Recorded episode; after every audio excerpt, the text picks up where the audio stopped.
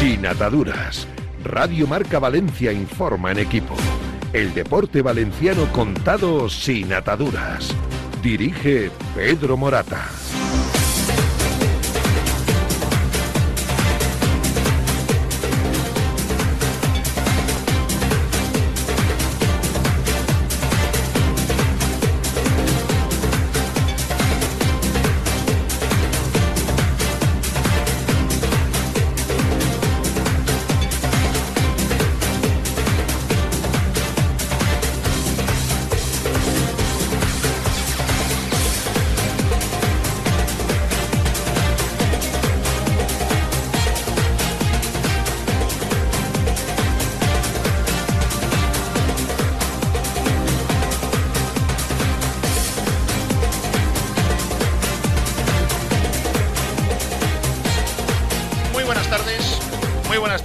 Saludos. Bienvenidos a Sin Ataduras en Radio Marca Valencia, 98.7 FM, 107.0 FM, en Radio Marca Gandía a través de toda la comarca de la Safor.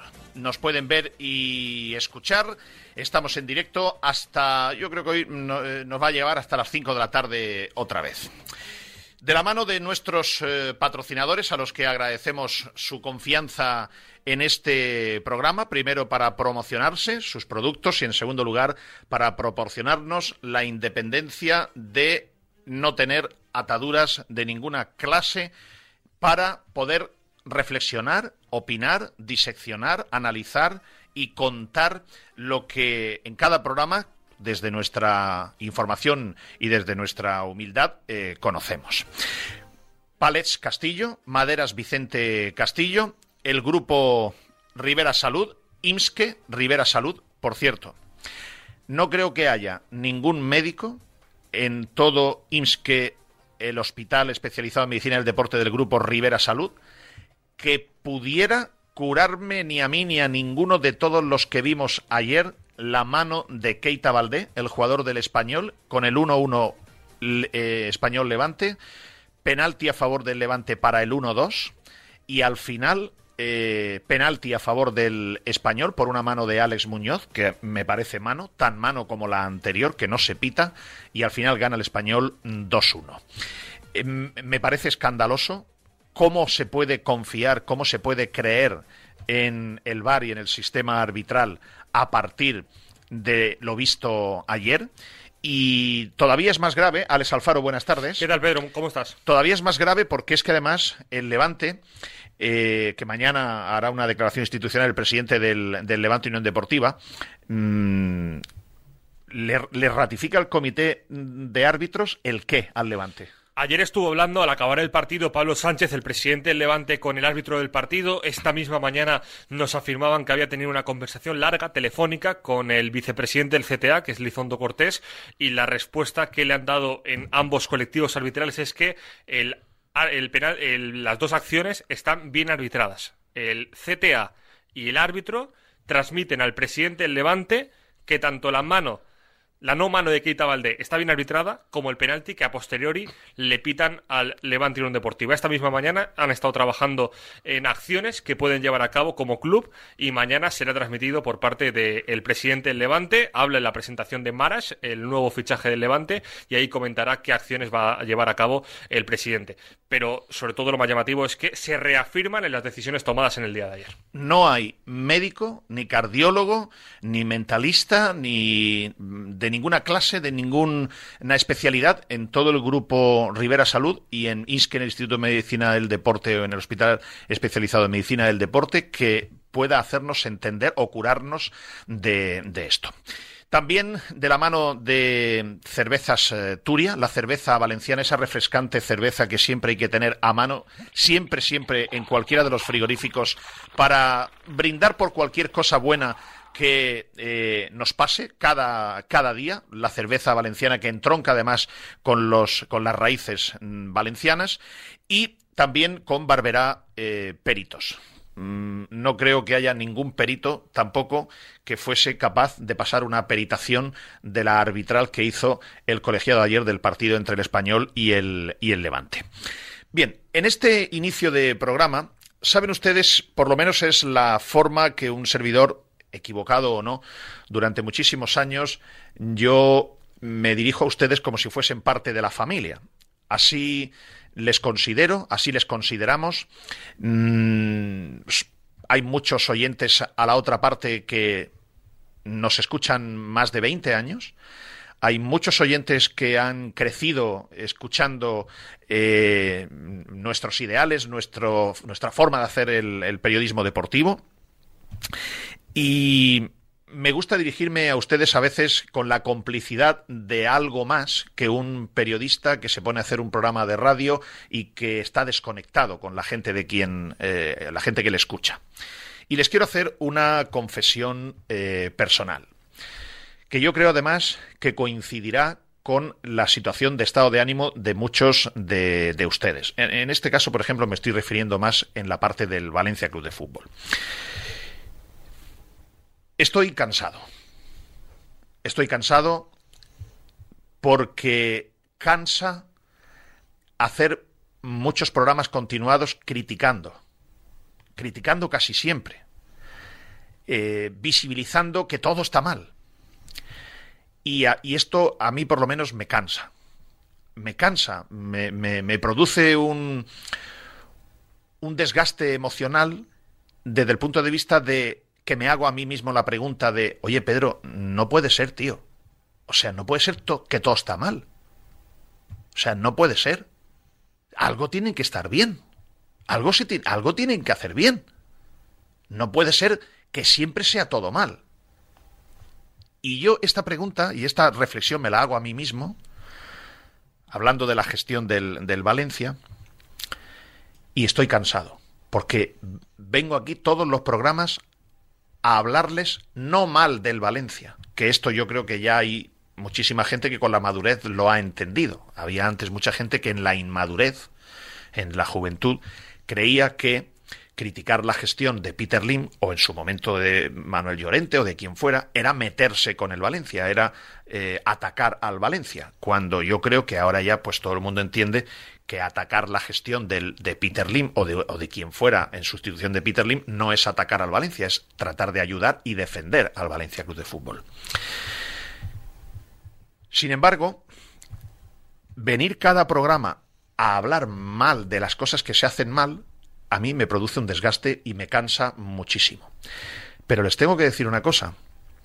Yo intento, se lo juro de verdad, intento por ganar credibilidad, encontrar cosas positivas en la gestión del día a día del Valencia o en la gestión del día a día de la actuación política con Peter Lim e intento esmerarme, rebuscar para encontrar cosas positivas que contraponer a todas las negativas para que mi mensaje tenga credibilidad. Pero no las encuentro. Y entonces me aburre el estar constantemente hablando, digamos, mal de la gestión. Y les confieso que estoy cansado. Menos mal, menos mal que este programa es semanal. Menos mal. Porque si no, si fuese diario, yo les garantizo que ya, probablemente ya no estaría haciendo el programa. Porque esto es una rotonda muy aburrida ya semanalmente. No, no, espero que a ustedes no les resulte aburrido el programa. En el momento que les resulte aburrido el programa, yo lo notaré, lo percibiré y se acabará. No, lo que es aburrido es la rotonda de los hechos que suceden alrededor del Valencia, que diariamente es un horror. O sea, yo con toda, con, con toda humildad y razón compadezco a los compañeros que ahora mismo tienen que hacer un programa de radio diario que tenga como base la información del Valencia. Es muy difícil. Porque esto es una rotonda. A mí me lo parece semanalmente, diariamente no vean ustedes. Diariamente, bueno, al final te tienes que ir alimentando para completar los programas de pequeñas cosas, de pequeños detalles. El esguince de este, que este no ha entrenado, que este llega tarde, que... Por cierto, Almeida sigue siendo jugador de Valencia. ¿Existe Almeida? Sigue existiendo. Eh, existe, ¿no? Pero como si no, como si no existiera, ¿no? Los médicos... Bueno, no me Dentro de dos semanas, de tres semanas, comenzará a hacer trabajo con el grupo, pero es una información que en el club también emergía hace dos semanas. Es decir, que es la rotonda, la misma rotonda con Almeida. Bueno, entonces, hacer un programa diario pues sería, sería complicado, porque al final tienes que defender a detalles ínfimos. Pero fíjense, fíjense la rotonda, ¿no? La rotonda, para mí, semanal, yo me, me elevo, cuando digo me elevo, es como tengo una perspectiva de semana en semana, y llego y comparo, digo, bueno, Pedro, y es que con respecto a la semana pasada, ¿qué hay de novedades? Pues es que con respecto a la semana pasada, de novedades hay el resultado y que, y que, han, y que no han fichado a, a Rafa Mir y ahora hablaré yo, ahora hablaré de Rafa Mir, ¿no? Pero bien, la rotonda es la siguiente. Discúlpenme por utilizar un, un vocablo un poco feo, pero es para transmitirlo con, con, con mucha sinceridad. Miren, la rotonda es Peter Lim jodiendo. Eh, en alguna de las suyas.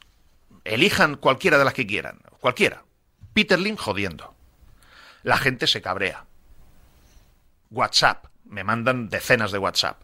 O arde Twitter. La gente se enfada. Tres. La gente le pide a los demás que hagan algo. A los demás. ¿Tenéis que hacer algo?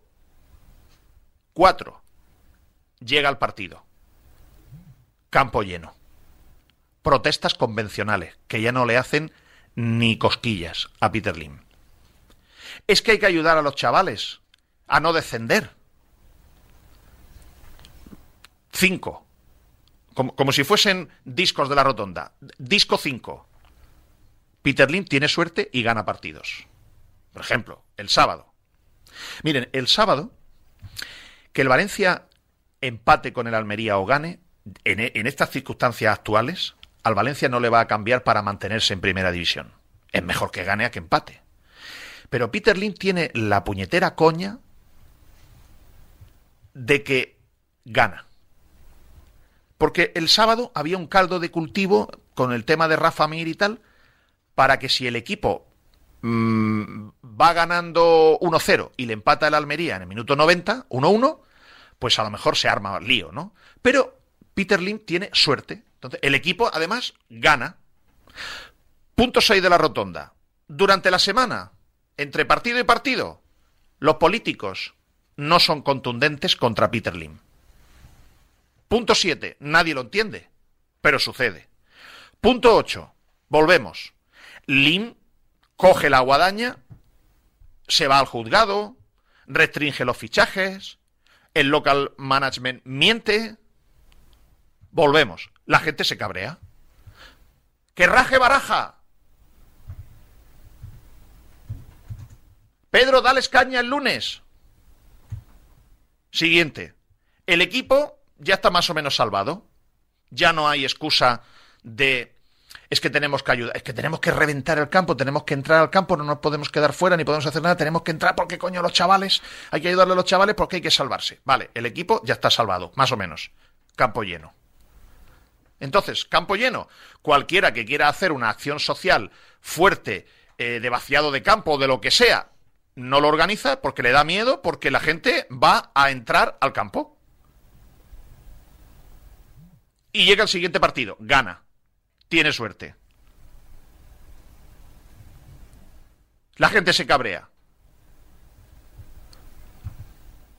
Van pasando las semanas y van pasando los meses. Y yo, esta rotonda, estoy aburrido. Porque, ¿hasta cuándo? ¿Hasta cuándo vamos a seguir dando vueltas a la rotonda? Entonces quería sincerarme con, con ustedes. Me cansa. El asunto Rafa Mir es una minucia. Es que ahora lo vamos a analizar, de acuerdo, porque hay un programa y lo vamos a hacer, pero escúcheme una cosa. Estamos hablando de dos chorradas en la historia del Valencia y en el momento que está el Valencia Club de Fútbol, que no haya fichado Rafa Mir, no tiene ninguna importancia. Porque esto, para que ustedes lo entiendan, es como estar atravesando un desierto. Estás medio moribundo ya, ya no puedes más. Vas pisando la arena, te va cayendo el sudor, el sol de justicia, te mueres de sed, estás deshidratado. Y viene Peter Lim y te da un chupito de agua. Peter Federico. Sigues caminando, estás asfixiado, no te den bastante con el chupito de agua, lógicamente, y entonces te medio dicen que a lo mejor te dan un vasito de agua. Rafa Mir. Y finalmente tampoco te dan el vasito de agua. Pero el problema no es el chupito de agua ni el vasito de agua, el problema es el desierto. El desierto. Ese es el problema. Por eso, ponerme a analizar Peter Federico y que no ha venido Rafa Mir, ah, me cabreo, monta un pollo. ¿Un pollo para qué? Si que no venga Rafa Mir es una chorrada en la historia del Valencia y en el momento en el que está el Valencia Club de Fútbol. La gente, yo les leo a ustedes, les leo mucho. Yo podría hacer programas poniendo audios de ustedes nada más. Por cierto, que sepan que los escucho. Me gusta mucho cuando me mandan fotografías, eh, mándenmelas al 692-511-555 o mándenlas a... Arroba PM. De, nuestro Twitter, escuchando el programa, cuando, cuando sea, si lo están escuchando o viendo en directo, si lo están eh, viendo o, o escuchando luego grabado, más tarde. Yo escucho sus audios. Y había alguno que decía, es que no puede ser, es que ya lo último, la gota que ha colmado el vaso, para mí es que nuestro entrenador, que es una leyenda, baraja, después de lo que le han hecho, yo no sé si es que lo engañan o le tiene miedo o qué pasa, pero es que encima llega Baraja el día del partido y los justifica. Es que Baraja no raja. Y eso lo pide gente que seguramente estará mm, enfadada, eh, con impotencia, otros sentados en el sofá sin moverse, sin hacer nada, otros que sí que habrán hecho algo, otros que estarán esperando que se monte una movilización grande para asistir. Pero miren, yo les voy a decir una cosa. Baraja no estará aquí en el Valencia el año que viene. Esto no es una información. Esto es una conclusión. Ahora bien, es una conclusión mía, no es una información, pero es una conclusión mía basada en que no he hablado con el conserje. Si yo fuese el agente o el hermano de Rubén Baraja, y Rubén Baraja me preguntara, o sin preguntarme, yo le diría, Rubén, tú tienes contrato con el Valencia la próxima temporada. Si el 30 de junio tú dejas al Valencia el 10, el 11, el 12, el 9, el 8.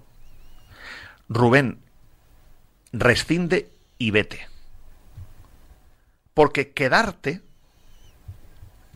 lo más posible es que te arriesgues a que en algún momento choques tipo paulista con el máximo accionista y puedas salir trasquilado y en borrones una hoja de servicios que si Rubén Baraja el 30 de junio se marcha, él ha mejorado muchísimo su posición como entrenador y no sé si podrá encontrar un equipo del glamour y el nombre del Valencia.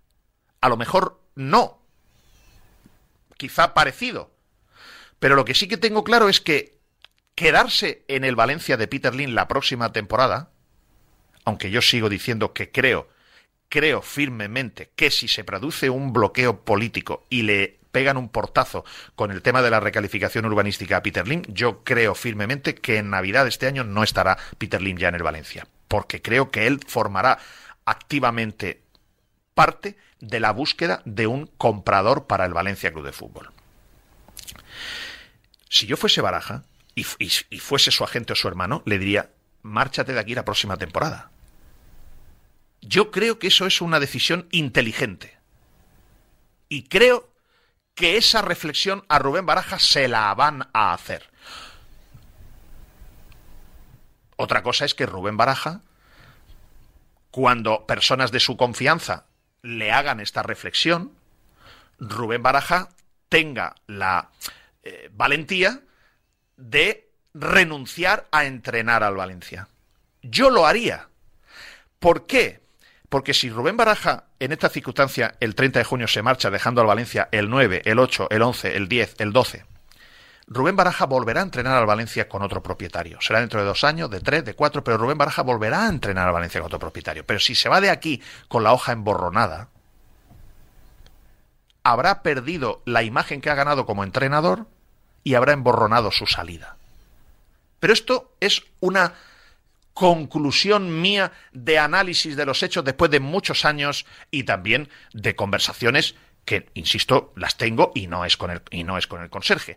Pero ustedes lo que no pueden es, es pretender que Rubén Baraja se ponga a rajar como un poseso para resolverles a ustedes el problema y él joderse su carrera. Otra cosa es que Rubén Baraja ya dijo lo que dijo el sábado, el día después de cerrarse el mercado, que ahora después, que ahora después lo escucharemos. Hay dos programas que en el titular resumen del programa está la palabra ustedes. Dos programas distintos. Uno es el que siempre les he dicho, y lo mantengo. El día que ustedes quieran, echarán a Peter Lim. Lo tengo claro. De verdad, es como si me hubiese entrado un tsunami de, de, fe divina. Pero si el día que ustedes quieran, se habrá acabado Peter Lim en Valencia. No el día que María José Catalá o Mazón o Sandra Gómez o Badenas o quien sea quiera. E, e, esos ayudarán, pero esos actuarán movidos por ustedes. Entonces hay dos programas. Uno, el día que ustedes quieran, se habrá acabado Peter Lim. No va a ser la misma fórmula que cuando Paco Roche, el día de Pauleta con el Salamanca 01, Paco vete ya, Paco vete ya. No. No va a ser esa fórmula. Será otra más contundente, más ingeniosa y tiene que ser más duradera. No va a valer con un partido. Pero el día que ustedes quieran, se habrá acabado Peter Lin en, Valencia. Y luego hay otro programa número dos que también tiene un titular y la palabra ustedes está en el titular. El titular del programa número dos, con la palabra ustedes, me lo voy a guardar de momento. Tengo muchas ganas de hacerlo, ¿eh? Ya, o sea, mm, la fiera ya casi no la sostengo. O sea, la fiera la tengo ya en el galillo. No sé ustedes si saben lo que es el galillo. Eh, es que yo hay palabras murcianas que no sé si aquí, Pascu, tú el galillo sabes lo que es. Sí, ¿no? Vale. El galillo es entre la zona de la garganta, entre la nuez y la campanilla. Y, yo tengo ya el galillo, la fiera de, hacer ese segundo programa, que tiene también en el titular la palabra ustedes, me cuesta mucho aguantarla ya. O sea, la fiera ya la tengo en el galillo. Hoy, en Sin Ataduras, escucharemos a la alcaldesa de Valencia, eh, María José Catalá, el pasado martes en unas declaraciones otra vez sobre el tema del mundial, otra vez sobre el tema de Peter Lim. Y les voy a explicar las conversaciones que un servidor ha tenido con el gobierno de la Generalitat después de la reunión que se produjo aquí el martes pasado entre la Generalitat Valenciana, el Ayuntamiento de Valencia, la Federación Valenciana de Fútbol y la Federación Española de Fútbol. Otra cosa es quién representaba a cada institución. Pero tengo información. Y hay un titular. El titular es, abro comillas, nosotros mientras podamos vamos a mantener la llama viva. Cierro comillas. Esto también se lo explicaremos hoy. Y otra cosa.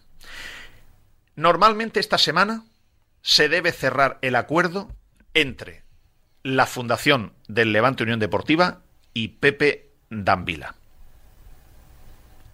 Al 95% el acuerdo está prácticamente cerrado. Eso hará que a partir de ahí ya se convoque una Junta General Extraordinaria del Levante que tendrá que convocar dos distintas. Una primera para la aprobación de cuentas, temporada pasada, etcétera, etcétera, y luego otra Junta General Extraordinaria, una vez con el acuerdo de la Fundación, para el nuevo Consejo. Les explicamos en su día por dónde iban los, eh, grandes números del acuerdo entre la Fundación y eh, Pepe Danvila. Se los recuerdo por encima, eh, nada más. Son cuatro patas el acuerdo. Primera pata, de los 10 millones de euros que tiene prestados Pepe Danvila, 6 los capitaliza y 4 en un préstamo participativo.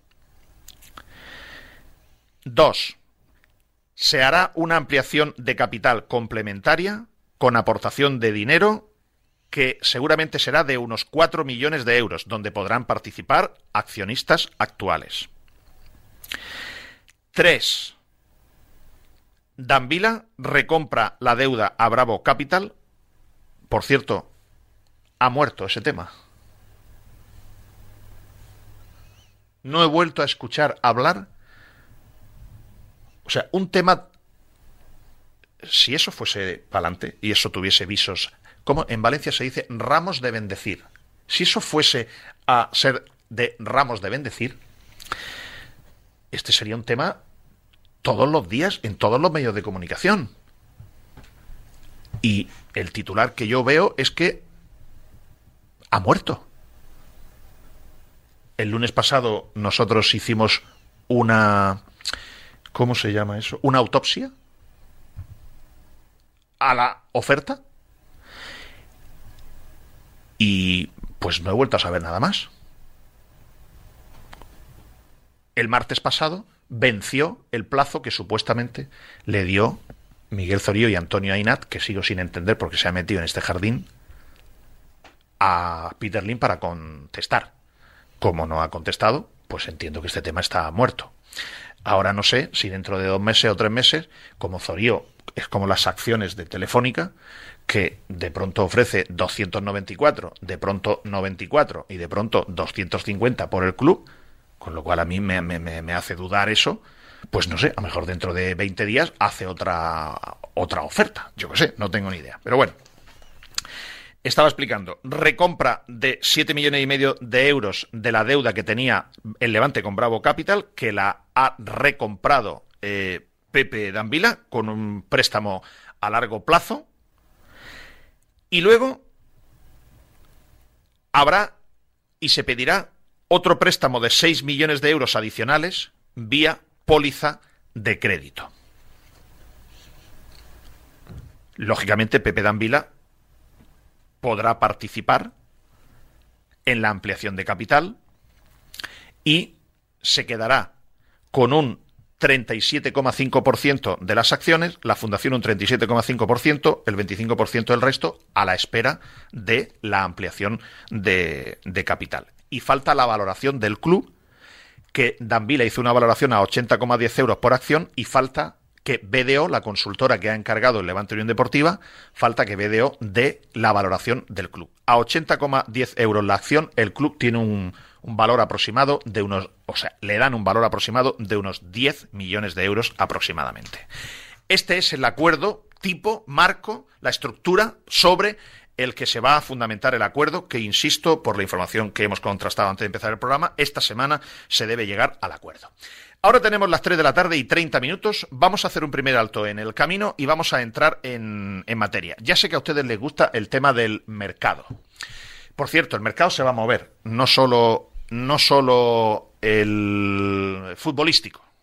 A veces también se mueve el mercado financiero y a veces también se mueve el mercado mediático de los medios de comunicación. Los mercados siempre se mueven.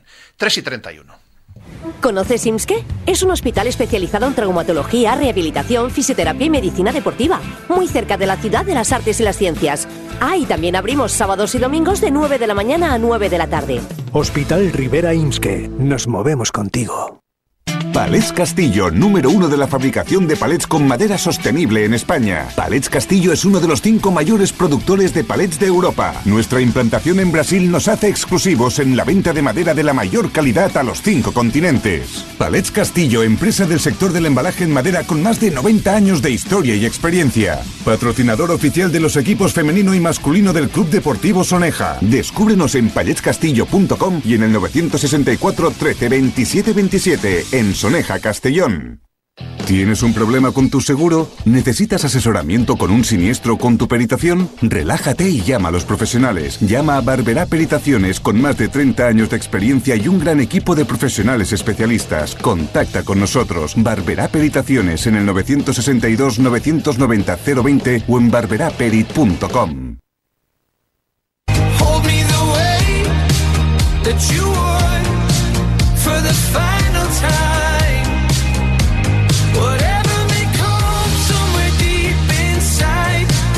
Sin ataduras con Pedro Morata. Radio Marca Valencia.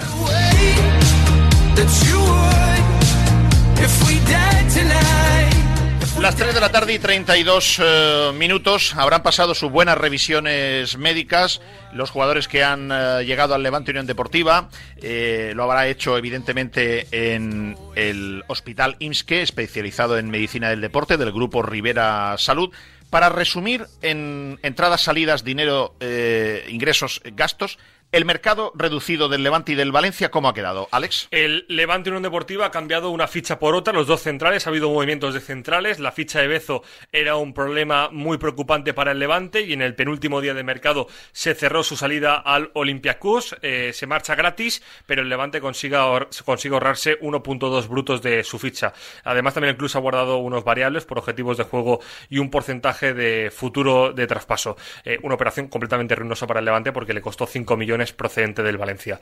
Su sustituto es Nicola Maras, eh, central serbio, llega cedido del Alavés, eh, es una opción complicada porque llega después de no haber jugado nada eh, esta liga, después de una lesión en el menisco, una lesión que le ha, le ha estado apartado de los terrenos de juego durante cuatro meses. Tiene experiencia en España, ha jugado en Almería, Rayo Vallecano y el Alavés, pero vamos a ver cómo está físicamente.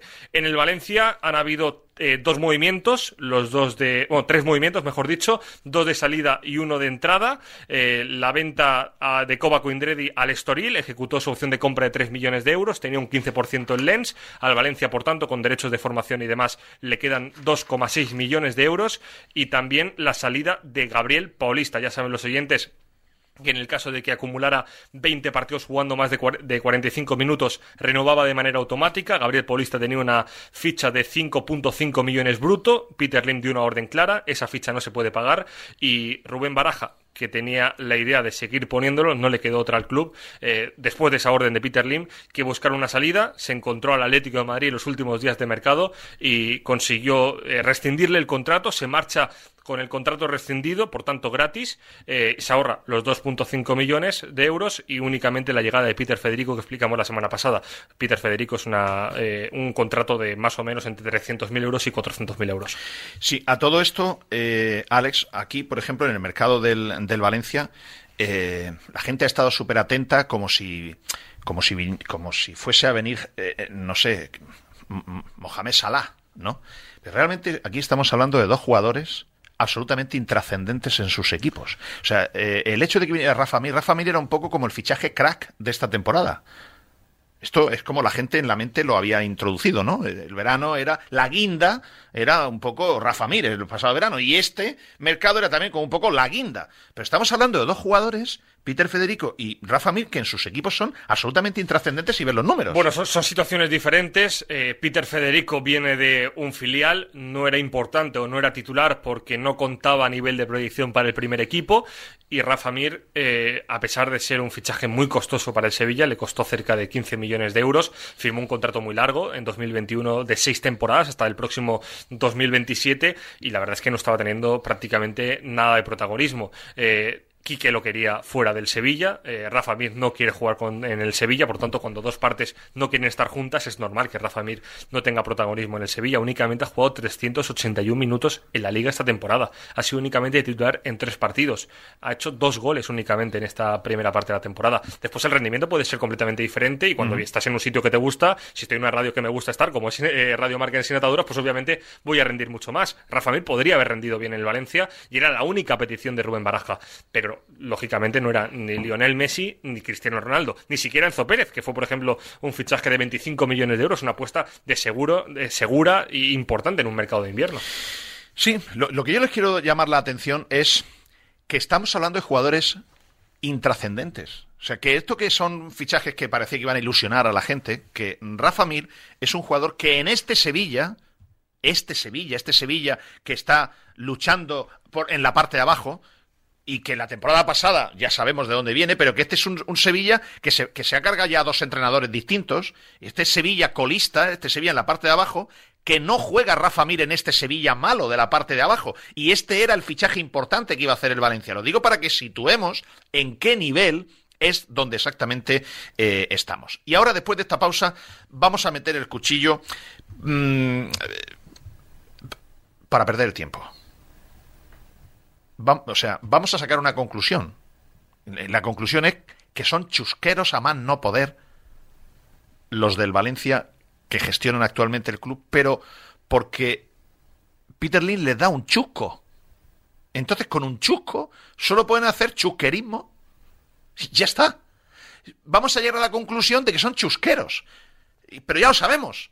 Ahora, venga, vamos a analizar el chusco después de esta pausa.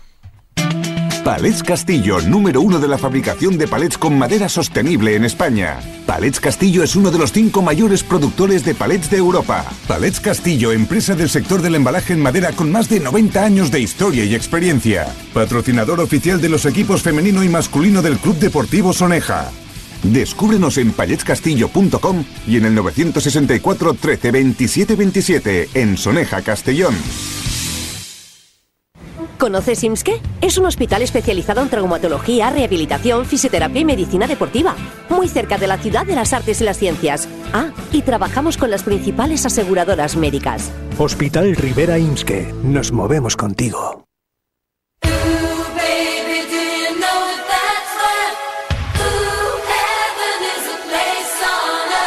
Ooh,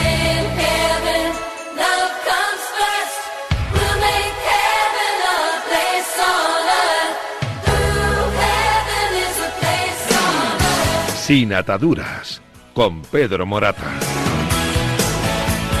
y Alex Alfaro y Pascu Zamora y Carlos de Narea, las 3 y 39 minutos. Verán, en un programa normal en el que no tuviésemos tiempo, hoy mm, yo no pondría eh, cuatro minutos de Víctor Horta y no pondría dos minutos y medio de Corona, del tema de Rafa Mir, porque, porque está ya trillado, está ya muy escuchado.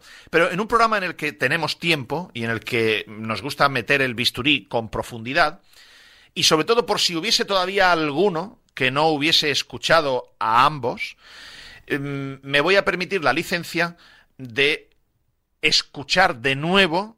Para alguien puede que sea repetitivo, para quien lo haya escuchado le ruego que se fijen los detalles, porque ahora después vamos a diseccionar, porque es muy fácilmente desmontable el chusquerismo de la gestión del, Valencia para fichar a, a- Rafa Mir o mejor dicho, para visibilizar y aparentar que hemos hecho todo lo posible por fichar a Rafa Mir con el chusco de pan que nos ha dado eh, Peter. Esto es un poco el, el resumen, ¿no? Vamos a escuchar primero al último que habló, que es eh, Miguel Ángel Miguel Ángel Corona. Una cosa, no se enfaden con Corona. No se enfaden con él. Corona no tiene más futuro en el fútbol que ser un siervo de Peter Lim. Miguel Ángel Corona no podía llegar a más, ni el Valencia a menos, de tener un autonombrado, porque ni lo han hecho público oficialmente el club, director El otro día le pusieron un tuit diciéndole que era del director deportivo. Ah, muy bien, fenomenal. ¿Lo han hecho con cuánto tiempo de, de- cuánto tiempo de retraso? Hace hace unos meses creo que también pusieron unas líneas en la página web. No podía llegar a, a más él, ni a menos el Valencia, de tener este hombre de director deportivo. Fíjense que el Valencia, esto lo, lo- lo analizaré otro día, el Valencia ha ido nutriéndose y conforme ha ido cambiando, ha ido degradándose, pero el Valencia ha ido quedándose siempre con los segundos de los primeros directores deportivos que fichaba inicialmente el Valencia. Por lo que sea, los primeros se iban y se iban quedando los segundos. En el caso de Corona es César Sánchez, que César también llegó a la dirección deportiva del Valencia sin tener ninguna experiencia de ningún tipo. Y hombre, yo creo que hay que tener algo de experiencia para llegar a un cargo como el de, como, como la dirección deportiva del Valencia Club de Fútbol, que no es la dirección deportiva del Águilas. ¿No? Hombre, yo les puedo decir que el, eh, director deportivo del Águilas tiene más experiencia que tenía como director deportivo que tenía César Sánchez cuando fichó por el Valencia. Y luego se marcha César y se queda Corona. Entonces, conforme van yéndose los unos y se van quedando los doses, va degradándose cada vez más. Pero esto ha pasado también de César Sánchez para atrás, ¿eh? Van quedándose los doses y se va degradando. Miguel Ángel Corona, ¿dónde va a trabajar ganando 15.000 euros al mes que no sea en el Valencia siendo el siervo y el portavoz de todas las limadas? Cuando él no esté aquí, él a lo mejor podrá trabajar en el Huesca, puede ser que trabaje en Talavera de la Reina, puede ser que encuentre un día de, de- segundo director deportivo del Alavés, puede ser que, yo que sé, termine en, Arabia Saudí eh, en el Al no vale para nada. O sea, ya está. Entonces él, su mejor carta es ser un siervo del mensaje oficial de Meriton. Por eso digo que no se enfaden con él, porque el hombre está defendiendo el tiempo que le quede aquí y sus 15.000 euros mensuales. Por eso, él, por lo menos, sale ante las cámaras a explicar que no sé por qué sale él, porque tuvo más conversaciones Javier Solís con el presidente del Sevilla que eh, Miguel Ángel Corona. Y el director general corporativo es, el, es Javier Solís. Sin embargo, esta vez no ha salido Javier Solís. No sé por qué. Ha salido Miguel Ángel Corona. Y Miguel Ángel Corona dio esta explicación inaudita de por qué no ficharon a Rafa Mir.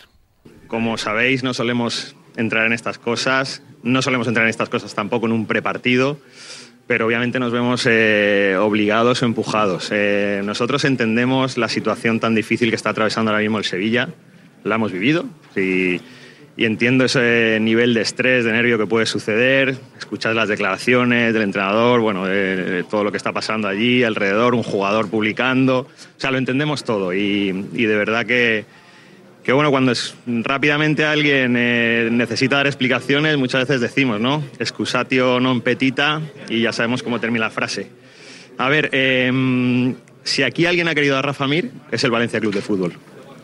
Y es demostrable porque ellos mismos lo han reconocido. Dos veces hemos tenido un acuerdo. En agosto y el día 1 de febrero.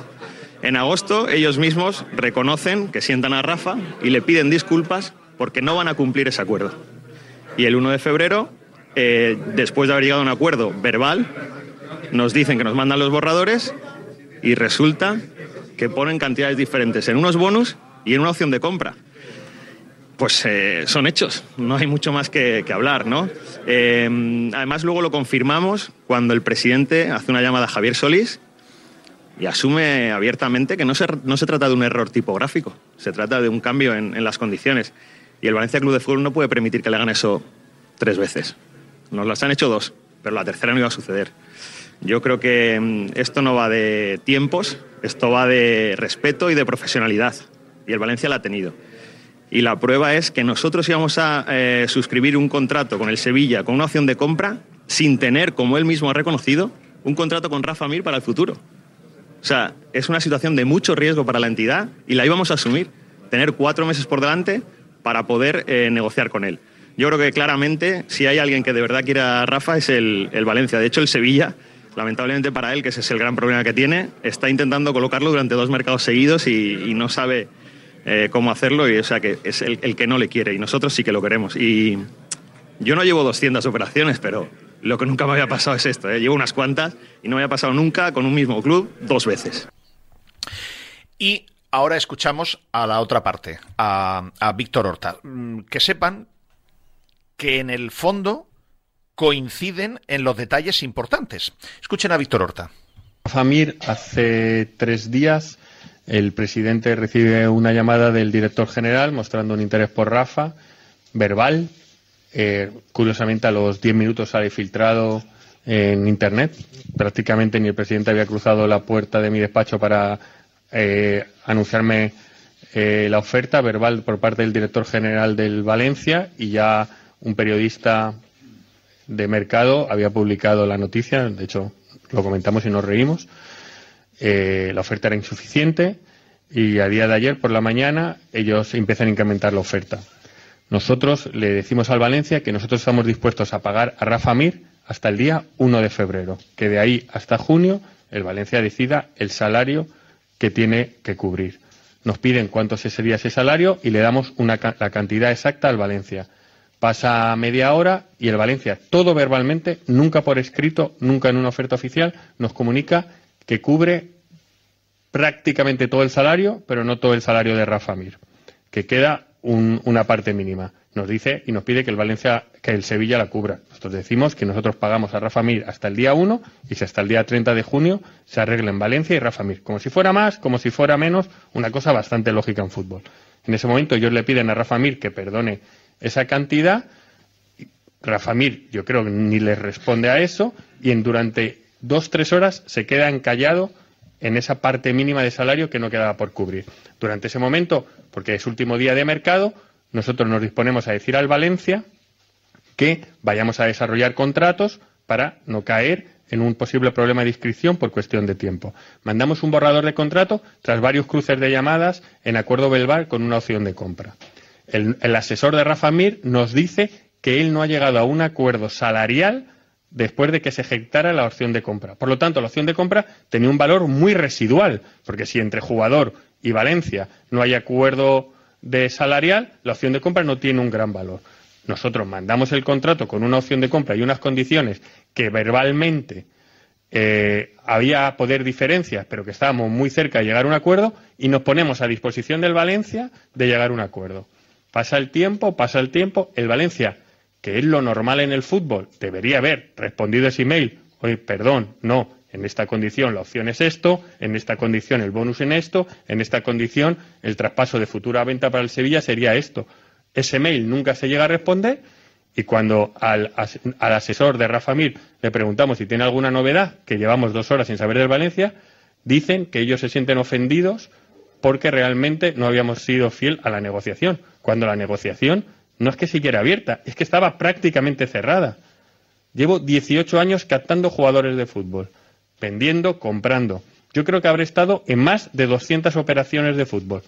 El Valencia no ha querido a Rafa Mir, porque si el Valencia quiere a Rafa Mir, el Valencia tiene hoy a Rafa Mir, porque era todo mucho más sencillo. Luego estamos con las situaciones horarias, no, para ellos las 8 o las si- las 7 ya es prácticamente cierre de mercado, por una situación de su máximo accionista que reside en un país donde la diferencia horaria es importante, y a las 7 ellos dijeron nuestro mercado está cerrado, no se puede echar marcha atrás. Rafa Mir y su nuevo asesor nos pide por favor que intentemos rehabilitar la operación. Yo hago una llamada a mi homólogo, el director deportivo, y el presidente hace una llamada al director general teniendo de, re- de deferencia la primera llamada. Ellos nos transmiten que ellos no pueden contactar hacia arriba con su responsable porque ellos dan la operación por cerrada cuando realmente las normales prácticas en el fútbol es tú envías un borrador de contrato y el equipo hace unos comentarios, como vimos nosotros ayer. Entre el Tottenham y el Sevilla hubo cinco emails intercambiados para acabar con el borrador de contrato. ¿Cómo acabó la operación? Con éxito. porque es las cosas, hay prácticas habituales en el fútbol. Ellos dicen que no nos pueden decir nada, que no tienen firma, que solo hay una persona que tiene una firma, que es la presidenta. Nosotros, a partir de ahí, Rafa Mir viene al estadio a saber con detalle qué ha sucedido, le mostramos emails, le mostramos conversaciones de WhatsApp y le mostramos conversaciones de llamadas. Su asesor le confirma todo eso y otra vez Rafa Mir siente esa frustración de no haber podido ir al Valencia. Resumen, después de 200 operaciones de mi experiencia en el fútbol, si el Valencia Club de Fútbol quería a Rafa Mir, podría haber fichado a Rafa Mir.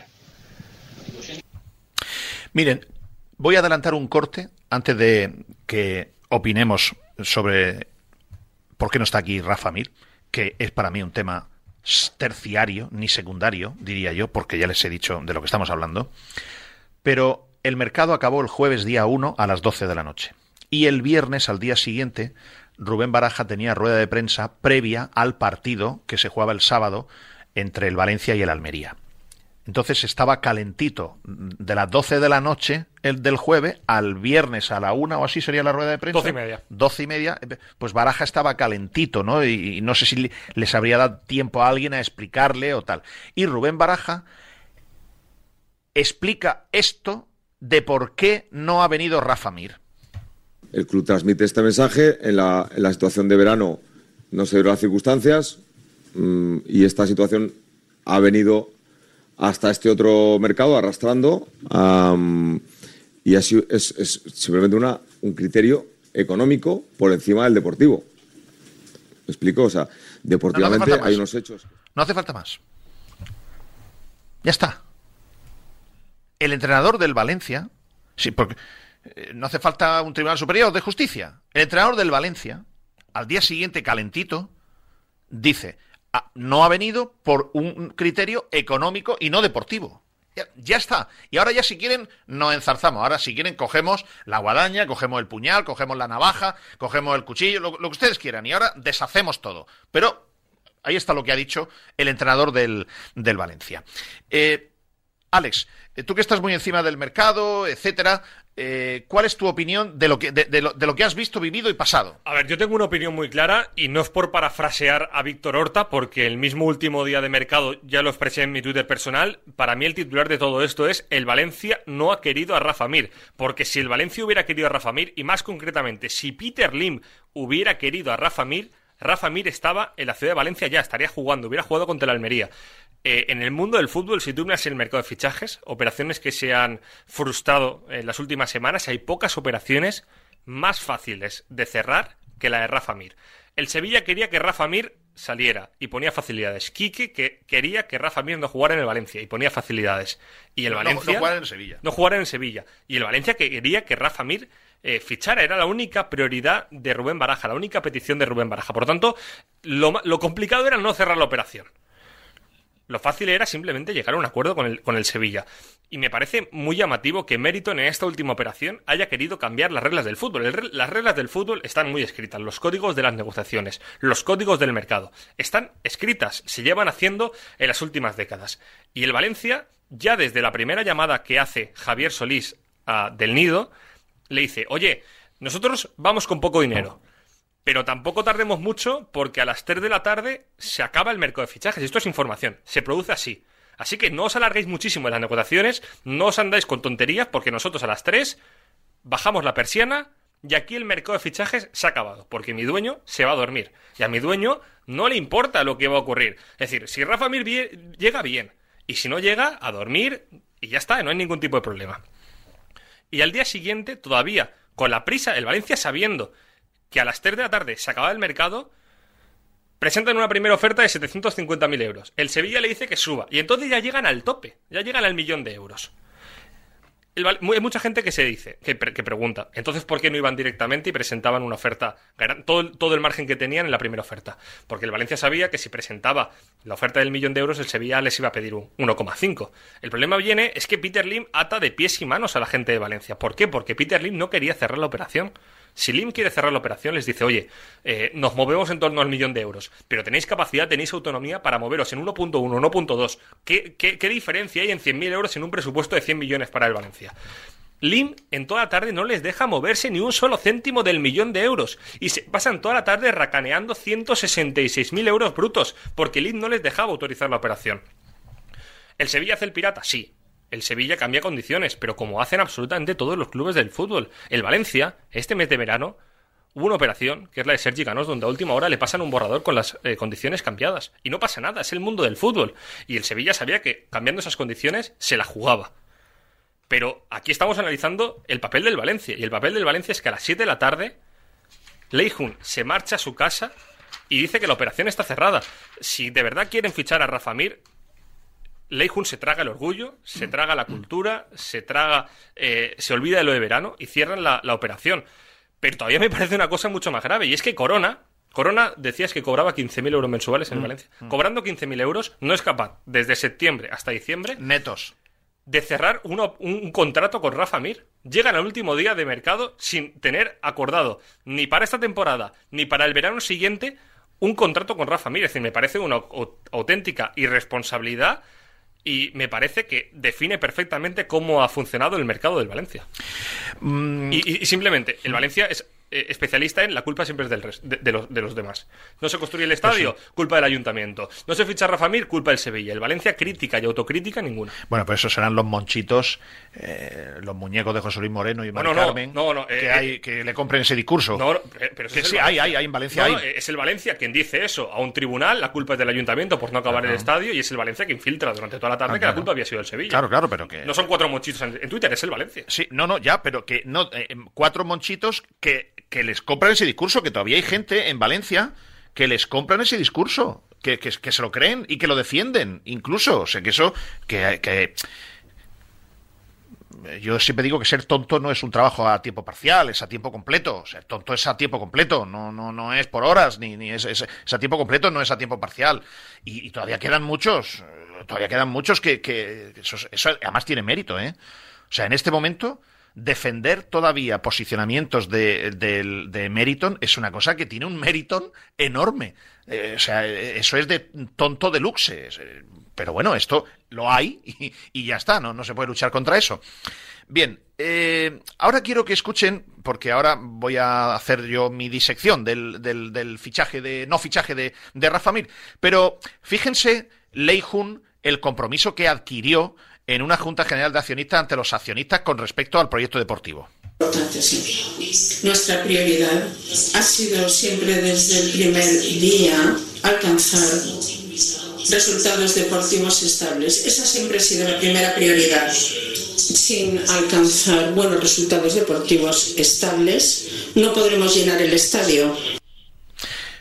Esto fue en una Junta General en la que ella 2016. priorizaba por encima de acabar el estadio, o sea, para justificar entonces que es que no hemos acabado el estadio, decía, no, es que no hemos acabado el estadio porque ponemos los recursos en el proyecto deportivo. O sea, ellos son unos trileros. Trileros, pero que no tenemos por qué vernos sorprendidos, ¿no? Vamos a hacer ahora, hay un momento en el que, esto es como los partidos de fútbol, viene el, de- viene el descanso, nada más que los partidos de fútbol es de 15 minutos y aquí es de 15 segundos. Ahora acá, acabamos de emitir en directo en FM, en el 98.7 y en el 107.0 FM, y continuamos en directo a través de nuestro Twitter, sin ataduras PM, que nos pueden ver y escuchar eh, a la misma vez. Nos pueden ver y escuchar en nuestro canal de YouTube. Y luego ya, esta parte es el bonus track especial para aquellos que escuchan el podcast y escuchan las dos horas completas del programa. 15 segundos para beberme un trago de agua y volvemos.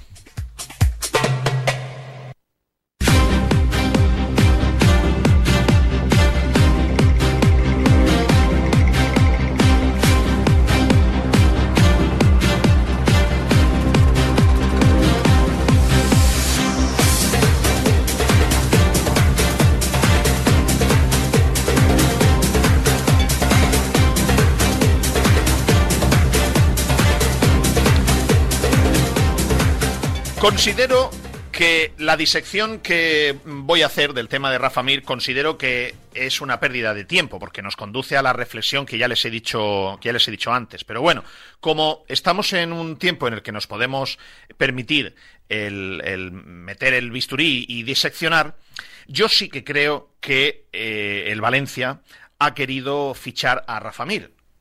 Y me explico.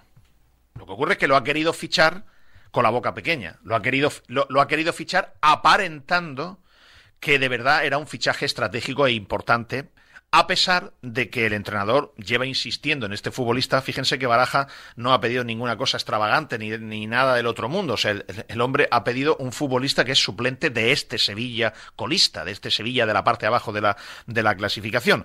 Entonces, lo que pasa es que el Valencia de aquí, el, Valencia singapurense valenciano, el, Valencia de Javier Solís, el Valencia de, de Corona, no han podido fichar a Rafa Mir con el presupuesto que les ha autorizado el máximo accionista después de ahorrarse dos millones eh, setecientos mil de Paulista y de ingresar dos millones seiscientos de la venta de Cova, que son cinco millones trescientos mil menos los trescientos mil que cobrará aproximadamente Peter Federico, pues el Valencia en este mercado de invierno ha tenido un superávit de 5 millones de euros. Y de esos 5 millones de euros, Peter Lim ha autorizado un millón de euros.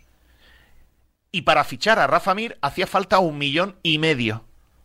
Esto era lo fundamental. El resto son eh, aderezos. Tema de la opción de compra, no opción de compra, que si bonus, eh, son aderezos.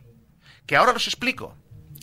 Pero el problema es que Lim solo les autorizó un millón de euros bruto frente a un millón y medio que cobraba Mir por media temporada. Y por eso no lo han podido fichar. Y a partir de ahí tienen que justificar de alguna manera que la culpa, como decía Alex, la tiene el de enfrente. Les voy a dar algunos detalles. Miren. Primera cuestión.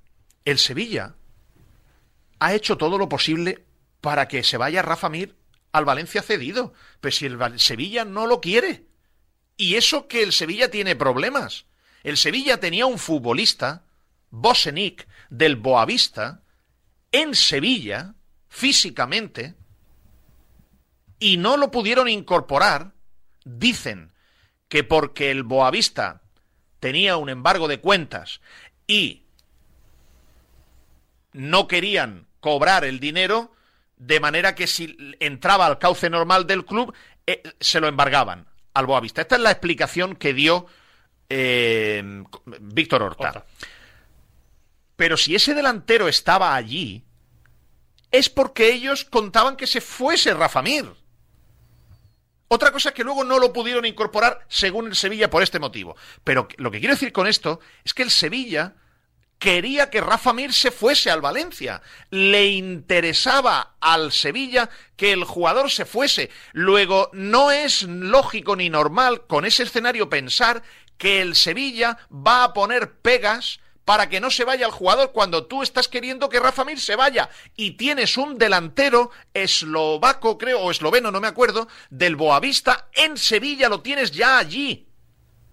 No es lógico que el Sevilla vaya por cuatro perras a romper una operación o a meter palos en la rueda. Primera incoherencia del discurso de Corina. Yo digo Corina porque para mí eh, Corina fue la amante, ya saben ustedes de quién, y Corona es, es el, el, amante de sus... Eh, ahora se ha echado un amante también en Twitter. No lo, no, no, no lo quiero identificar.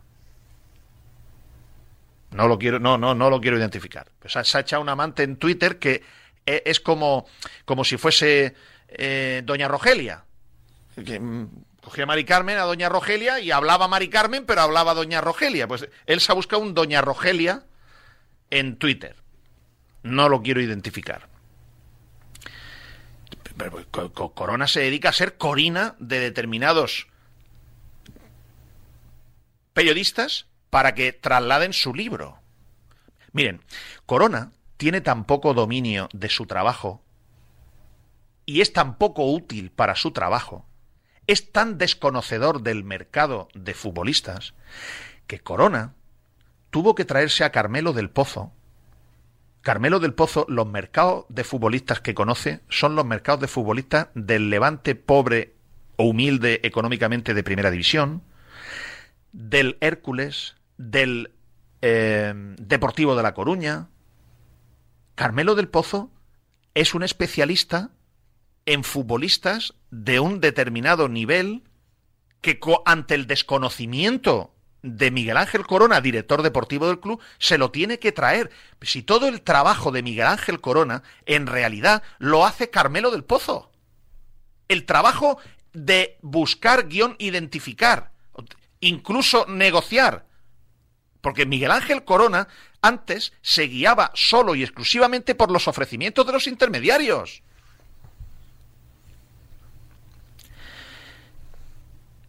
Siguiente dato. De por qué el Valencia no ha traído a Rafa Mir. Miren, el día anterior a cerrarse el mercado, la primera oferta que hizo el Valencia al Sevilla por Rafa Mir fue el 30% de la mitad del salario que le quedaba por cobrar a Rafa Mir. Y el presidente del Sevilla contestó que eso era una oferta irrespetuosa. Yo ya sé que el Valencia, si tiene un millón bruto de tope para ofrecer, pues tú empiezas ofreciendo lo que ofreció el Valencia. El Valencia ofreció 400, eh, eh, no, 225.000 euros, o sea, 450.000 euros brutos. Y tenía un millón de, límite. Bueno, pues bien, de acuerdo, oye, pues eso es, es normal. Pero te da prueba de con qué triunfo, de con qué herramientas, de con qué armas iba el Valencia a tratar de fichar a Rafa Mir. Les digo más. El Sevilla pide primero una opción de compra obligatoria, porque el Sevilla se quiere quitar a Rafa Mir, porque el Sevilla le quedan tres temporadas más de contrato a partir de, final de esta temporada, le quedan tres años más de contrato a Rafa Mir en el Sevilla. Y el Sevilla quería una opción de compra obligatoria para que el Valencia ya se comiera a Rafa Mir, y el Valencia hace muy bien, no acepta la opción de compra obligatoria, y el Sevilla dice, venga, vale, de acuerdo, y acepta una opción de compra no obligatoria, que eso no sirve para nada. Una opción de compra no obligatoria al Valencia no le, no le obliga a nada y se llega a una opción de compra inicial de 7 millones de euros no obligatoria. Verbalmente la negocian a 6 y el Sevilla la acepta. Los 6 millones de opción de compra no obligatoria. Pero el Valencia, reconocido por el propio Corona, inútilmente seguramente porque no conocerá la legalidad. Esto ya le pasó al Valencia en su día con Pablo Hernández. Me acuerdo yo perfectamente. El Valencia tenía una opción de compra con Pablo Hernández fijada, pero no tenía arreglado el contrato con Pablo Hernández y aunque el Valencia ejerciera la opción con el club en el que estaba Pablo Hernández, si no tenía acuerdo con el jugador, la opción de compra no servía para nada.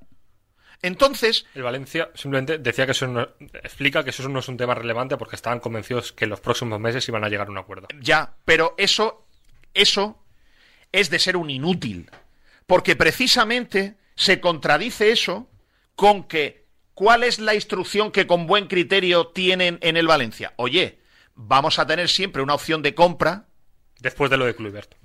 Porque si el jugador explota y lo hace bien, vamos a tener una opción de compra con un máximo. Y el Valencia se fija un máximo de 6 millones de euros. ¿Eso para qué te sirve? Para que si el jugador lo hace fenomenal, tú sabes que como mucho te cuesta 6 millones. Y si lo hace regular mal, siempre podrás decir al Sevilla, oye, yo 6 no te doy, te doy 3, te doy 2, te doy 4 y, pu- y puedes negociar. Pero, señor mío, tú no puedes estar diciendo una cosa y, y la contraria. Si el jugador te explota cuando está jugando bien y tú durante la temporada entonces te vas a negociar el salario con él, ya te va a costar mucho más caro. Y como no llegues a un acuerdo con él, no te va a valer la opción de compra porque no tienes el acuerdo con el futbolista. Esa explicación quien la dé es un inútil. Por eso yo estoy totalmente, lo tengo clarísimo, que el Valencia, el tema de la opción de compra es una excusa de mal pagador, porque al Valencia le daba igual 7 que 6 millones de euros la cláusula. Como mucho era fijarte un tope para que si el jugador rompía, en vez de costarte 7, te cueste 6. Pero es que encima el Sevilla lo aceptó, verbalmente. Y si luego el Sevilla lo envió por escrito, en vez de 6, 7 millones, eso no es una excusa para que tú digas, me han cambiado las condiciones, me enfado, dejo de coger el teléfono, rompo el, el acuerdo. Lo que tú haces es decir, oye, Sevilla, te has equivocado, me quiere colar un, un gol por la escuadra, que me has puesto 7 millones en la opción de compra y hemos quedado en 6. No, no, es que son 7. Bueno, pues si son 7, no aceptamos. Pero tú sigues negociando. ¿Por qué no siguió negociando el Valencia? Yo se lo explico. Porque el problema que existía era que llegó un momento que con las renuncias de todas las partes, el Valencia ponía un millón bruto, el Sevilla el salario del jugador un millón y medio bruto por media temporada y había 166.000 euros. Yo no me gusta nunca el tema este del, del, mercado porque además es que ya me aburre y además consideraba de tercer nivel Rafa Mir, un jugador que desecha el Sevilla colista para el Valencia estar pendiente de ello. Pero estuve pendiente el día antes y el mismo día por visibilizar el despropósito que es el Valencia. Ustedes pueden, si quieren, en el día previo al cierre de mercado y el mismo día del cierre de mercado, ustedes pueden comprobar en las publicaciones de Sin Ataduras en, nue- en nuestro Twitter y- o en las mías propias, Arroba Pedro barra baja morata. Vale. Eh, cómo yo iba retransmitiendo y yo decía, hay un problema de 166.000 euros, que o los perdona Rafa Mir o los paga el Valencia. Si no, no se hace la operación, cuando ya se daba por cerrada. El Valencia nunca resolvió los 166.000 euros esos. ¿Por qué no lo resolvió nunca? Porque no tenía autonomía la presidenta, que es la noticia. La noticia aquí es que la presidenta del Valencia, Lei Jun, que entronca con lo que yo les expliqué a ustedes, de que Lei Jun está frustrada, que Lei Jun no reconoce a este Peter Lim, que Lei Jun está sin autonomía en Valencia, y esto lo demuestra. Lei Jun desapareció del club porque ella no tenía autonomía para autorizar nada más de un millón de euros, que es lo que había dicho su jefe. Y ni Dios allí se atreve a hacerle la contraria a Peter Lim. Y Lei Jun, para no pasar la vergüenza de que le tuviese que decir Javier Solís Miguel Ángel Corona, oye, hacen falta 166.000 euros más, y ella tuviese que decir, no puedo autorizar 166.000 euros, con lo cual su autoridad en el club queda por los suelos, se piró. De ahí el WhatsApp que yo vi, pantallazo que vi yo, un WhatsApp de Rafa Mir, que dice, y perdón por la expresión porque no lo digo con ningún ánimo de xenofobia, porque estos son muy especialitos. Lo digo por ser textual con el mensaje pantallazo que yo vi de Rafa Mir. Decía, la China se ha pirado del club y me han dejado tirado. Esa es la cuestión, que no tienen autonomía aquí ni para 166.000 euros. Entonces, la excusa para salirse de ese barrizal es, no, es que me han cambiado la opción de compra, que habíamos negociado 6 y me la han mandado por 7. Y además me han cambiado los bonus. Los bonus que son irrelevantes. Los bonus es si el Valencia se metía en competición europea, cobraba X. Eso es irrelevante, porque eso tú llegas y negocias. Miren, esto es como cuando tú quieres invitar a una chica que quieres que sea tu novia a cenar. O cuando quieres buscar una excusa para no quedar con ella. Pero tiene el compromiso de invitarla. Cuando la chica te dice, oye, mira, que es que no, no puedo porque se me ha roto el coche, no te preocupes, voy yo a recogerte. Y te contesta, oye, pero es que salgo tarde de trabajar, no te preocupes, te espero. Oye, pero, eh, eh, pero es que resulta que es que salgo a las 11 de la noche. No te preocupes, tengo un amigo yo restaurante que me guarda la mesa hasta las 11 y cuarto y nos deja la cena hecha. Y tú, tú si tienes voluntad en cenar con la chica, otra. No, pero es que, escúchame una cosa, es que yo a la una me tengo que acostar porque mañana madrugo a las seis. No te preocupes, cuando lleguemos estarán los platos en la mesa y estará ya caliente y en una hora, mira, de once y cuarto estaremos sentados, a las doce y cuarto hemos terminado de cenar y a las doce y treinta y cinco estás tú en tu casa. Tienes tiempo de lavarte los dientes, de ducharte, de ponerte el pijama y a la una durmiendo. Entonces, a lo mejor la chica te dice, ya, pero es que como se me ha roto el coche y por la mañana me tengo que buscar la vida para ir a las 6 de la mañana al aeropuerto. Te llevo yo. Y si quieres cerrar, si quieres cenar con la chica. Ah, si no quieres cenar con la chica, entonces eres tú el que llama y dice, oye, perdona, es que notarás que estoy un poco, perdona, ¿eh? Eh, Perdona, es que estoy con angina, yo creo que tengo un poco de fiebre. Eh, oye, mm, vamos a cenar si quiere y tal, pero me tendrás que perdonar porque no estaré en mi mejor noche y tal. Claro, la chica ya al final Y te lo voy a contagiar, ¿eh? Yo, yo- de ti no vendría. Claro, claro. y entonces la chica dice, oye, pues, déjalo, chicos, eh, ya vamos y cenamos en otro momento. Esto sí es sencillo. Oye, además la chica te dice, pero, pero que quiero quedar de verdad. Y tú, no, no, no, que no hace falta. No, no, claro, no. A lo mejor la chica, oye, no, no, mira, que, que, me, que me da igual. Voy con mascarilla. Que, que me da igual, voy con mascarilla. Entonces eres tú el que lo hace al revés. Ya, pues que no tengo coche. Claro, bueno, pues voy yo a, re- voy yo a, re- voy yo a recogerte. No, Eh, mira, es que, es mi, que mi- ocurrió así, Es que mi, así. mi- mi padre se ha caído por la escalera. Lo llevo yo al hospital. No, mira, es que, o sea, al final, eh, claro, esto es el que quiere soluciones, busca soluciones. Y el que quiere problemas, busca las excusas. Y el Valencia se ha dedicado a explicarnos a todos que, que, que sí que quería invitar a la cena a la chica, pero que es que casi imposible. Claro, casi imposible. Si has dicho tú que tenía el COVID. Malaje. Es que esta es la cuestión. Ahora, para mí hay aquí una noticia que es que Leijun no tiene autonomía para autorizar 166.000 euros. Eso es gravísimo.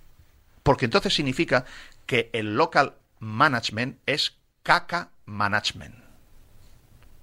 Autonomía cero. Y otra cosa, en el mercado tú tienes que estar ágil, tienes que estar rápido, tienes que tener rapidez y, autonomía para tomar decisiones. Ya no les digo como un presidente ejecutivo de, del Olympique de Marsella que puede tomar una decisión de firmar un futbolista por 25 millones de euros. Es que esta señorita, señora, no tiene autonomía ni 166.000 euros. Yo me pongo en la piel de Lei Jun y no sé qué coño hace esa mujer aquí todavía. No sé cómo, no sé hasta dónde le llega su pleitesía, su rendición hacia su dueño para seguir aquí todavía.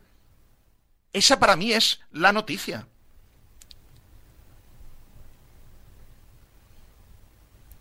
Y por aportar un poco de información en este sentido, una vez Lim autoriza el millón de euros de margen, el Valencia tiene la obligación de volver a enviar la oferta a Singapur. Es que no quería cenar con la chica. autorizado el millón de euros, tiene que el Valencia todavía volver a enviar la oferta a Singapur. Que Singapur verifique que está todo bien y entonces autorizarlo de nuevo. Y es por eso que no se atreven a volver a enviarlo otra vez a Singapur. Pero porque a las 4 de la tarde, que son las 11 de la noche allí, que esto hay que explicarlo, a las 4 de la tarde en, en España, son las 11 de la noche en Singapur.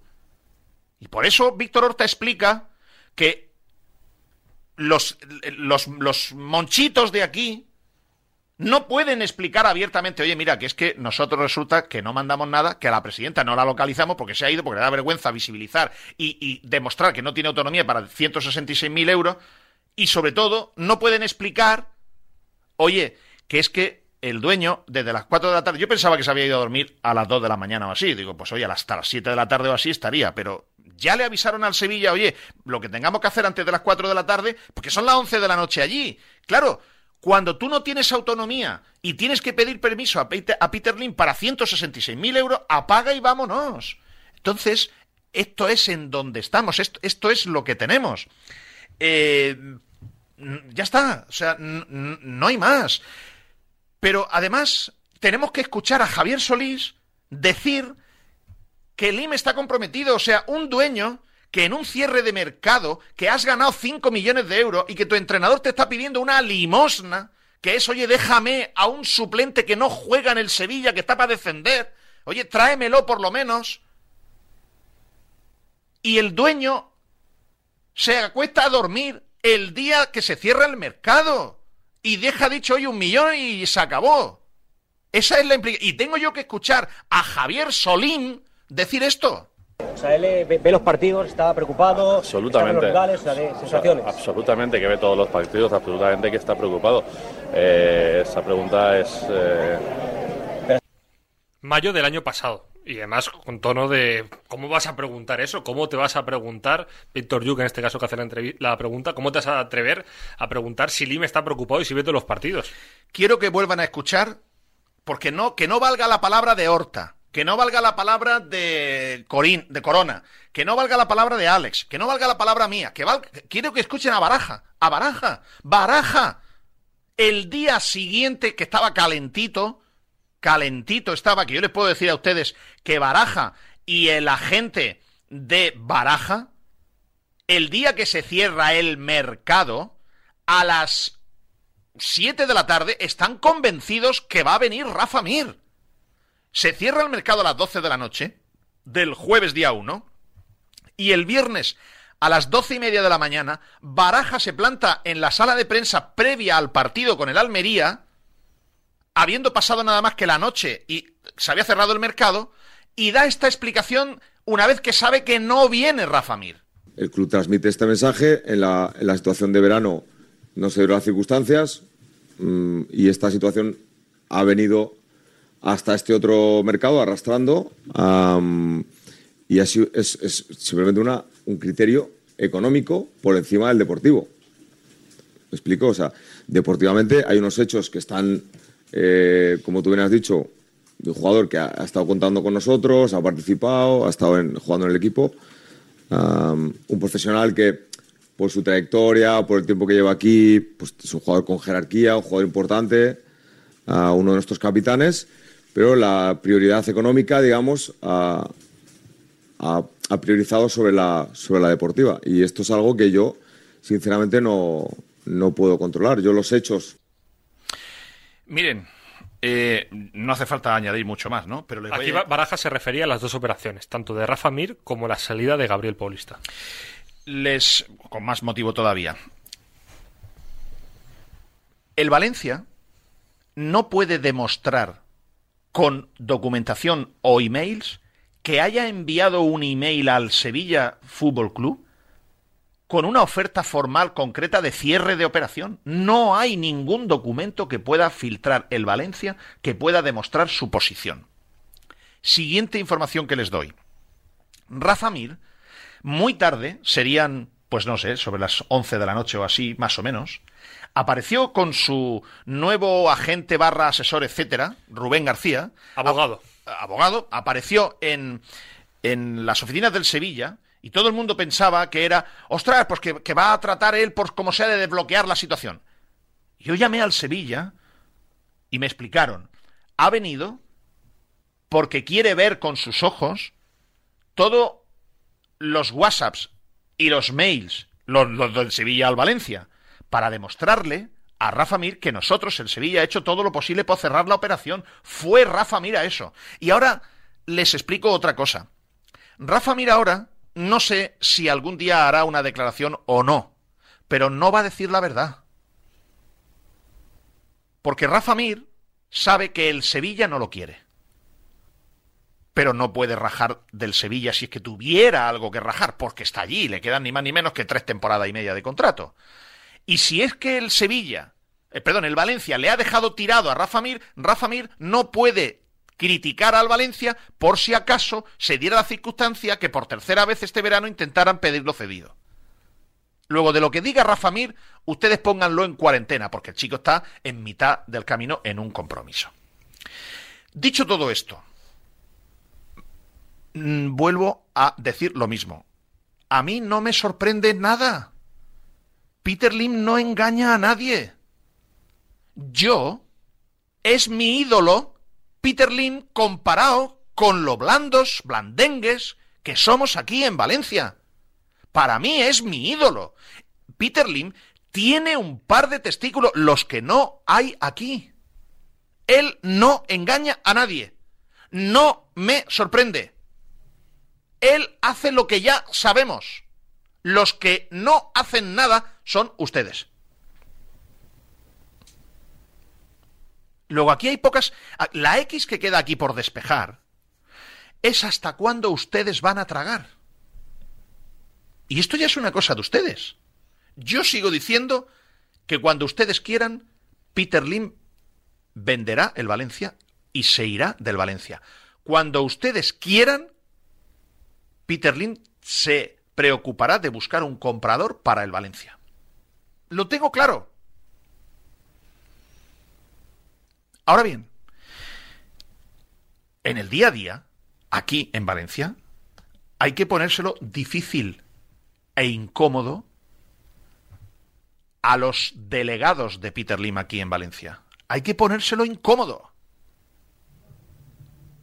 Y a las autoridades políticas que parezca que quieren ayudarle al Lim, vistiéndolo como que ayudan al Valencia, o que es por un tema estratégico del Mundial, que ahora voy a hablar de eso, hay que ponérselo incómodo. Oye, Pedro, ¿qué estás sugiriendo? Que aquí somos un Estado de Derecho, que esto no es Burundi. Ya, ya lo sé. Ya lo sé. Pero, oiga, en Burundi y en España, siendo un Estado de Derecho, la dignidad, a ser posible, se tiene, ¿no? No, pero entonces, ¿qué quieres decir con esto de ponérselo incómodo? Lo que estoy diciendo. Que ustedes hagan lo mismo como mínimo que hacen ellos, dentro de todas las normas de civismo y de corrección, pero a la misma vez de contundencia. O les voy a decir una cosa, ¿o acaso ellos no les cogen a cualquiera de ustedes cuando sacan un cartel de Lingo Ujón o tal en Mestalla y les mandan un segurata? No lo digo con desprecio, porque hay empleados de seguridad educados, pero que tienen que cumplir su obligación porque se las da el Valencia, pero también hay seguratas que se creen que por llevar un traje con una pegatina de una empresa de seguridad se creen que son eh, coroneles del ejército o generales de división. Esos son seguratas. Y se- serán los menos, pero los hay. Y los seguridades educados y los seguratas se los mandan a ustedes al campo en cuanto ustedes hacen la más mínima. ¿Tienen controlados los cánticos de la zona de animación para que no se inicien cánticos contra la propiedad? Si usted hace una fotografía a algo que a ellos no les gusta, viene un seguridad e intenta quitarles el móvil. ¿Les pide el móvil? Si no se lo dan, le toman nota de su número de carnet de socio. Si un periodista es crítico con ellos, le vetan la entrada al campo y juegan con su profesión. Si un periodista no les gusta lo que dice, no le dan una entrevista con Javi Guerra. Quien sea. Sí, cualquiera. Si la administración autonómica toma una decisión porque en siete años no ha terminado un nuevo estadio y le caducan la ATE, lo llevan al juzgado. Si después de sacarle 80 millones de euros el Valencia a Porchinos en Ribarroja, los tribunales anulan la recalificación urbanística de los campos donde habían naranjo que se habían recalificado urbanísticamente para hacer campos de golf, pero resulta que por diferentes circunstancias no hay riego hídrico, bla, bla, bla, bla, se anula, el señor Lim plantea un contencioso administrativo al ayuntamiento de Ribarroja y le pide 43 millones de euros de indemnización que si llegan a darle la razón, el ayuntamiento de Ribarroja quiebra. Si a Peter Lynn no le gusta que le hayan caducado la ATE o no le hayan dado una prórroga, nos lleva a la administración valenciana, que somos los ciudadanos, porque piensen ustedes, piensen ustedes que si hay cualquier indemnización, no la paga Carlos Mazón ni Chimo Puig, la pagan los ciudadanos con sus impuestos. Y si hay que pagarle una indemnización a este señor o al Valencia Club de Fútbol, lo restarán de las bombillas de las calles, del asfalto, de las carreteras, de que haya más o menos habitaciones en el hospital. Y él no tiene ninguna vacilación. Ninguna. Si no le gusta lo que hace algún periodista, se inventan, como hacía Anil Murci con el pobre Juan Sol, que en paz descanse, que tenía el pobre ya principio de Alzheimer, y le hacían firmar cartas de apertura de expedientes disciplinarios para impedirle la entrada a, a criterio de ellos un año en Mestalla o dos años en Mestalla o lo que sea. Entonces, yo les digo a ustedes que ustedes deberían hacer lo mismo. A estos tíos hay que hacérselo incómodo. Como ellos lo hacen a ustedes y a nosotros. Háganselo incómodo, pero no lo hacen. ¿Por qué? No lo sé. ¿Hasta cuándo van a tragar? Es una cuestión de ustedes. Ya les he dicho que hay dos programas. Uno, Peter Lim se irá cuando ustedes quieran. Y dos, que también tiene la frase ustedes. Pero ese programa ese me lo guardo de momento.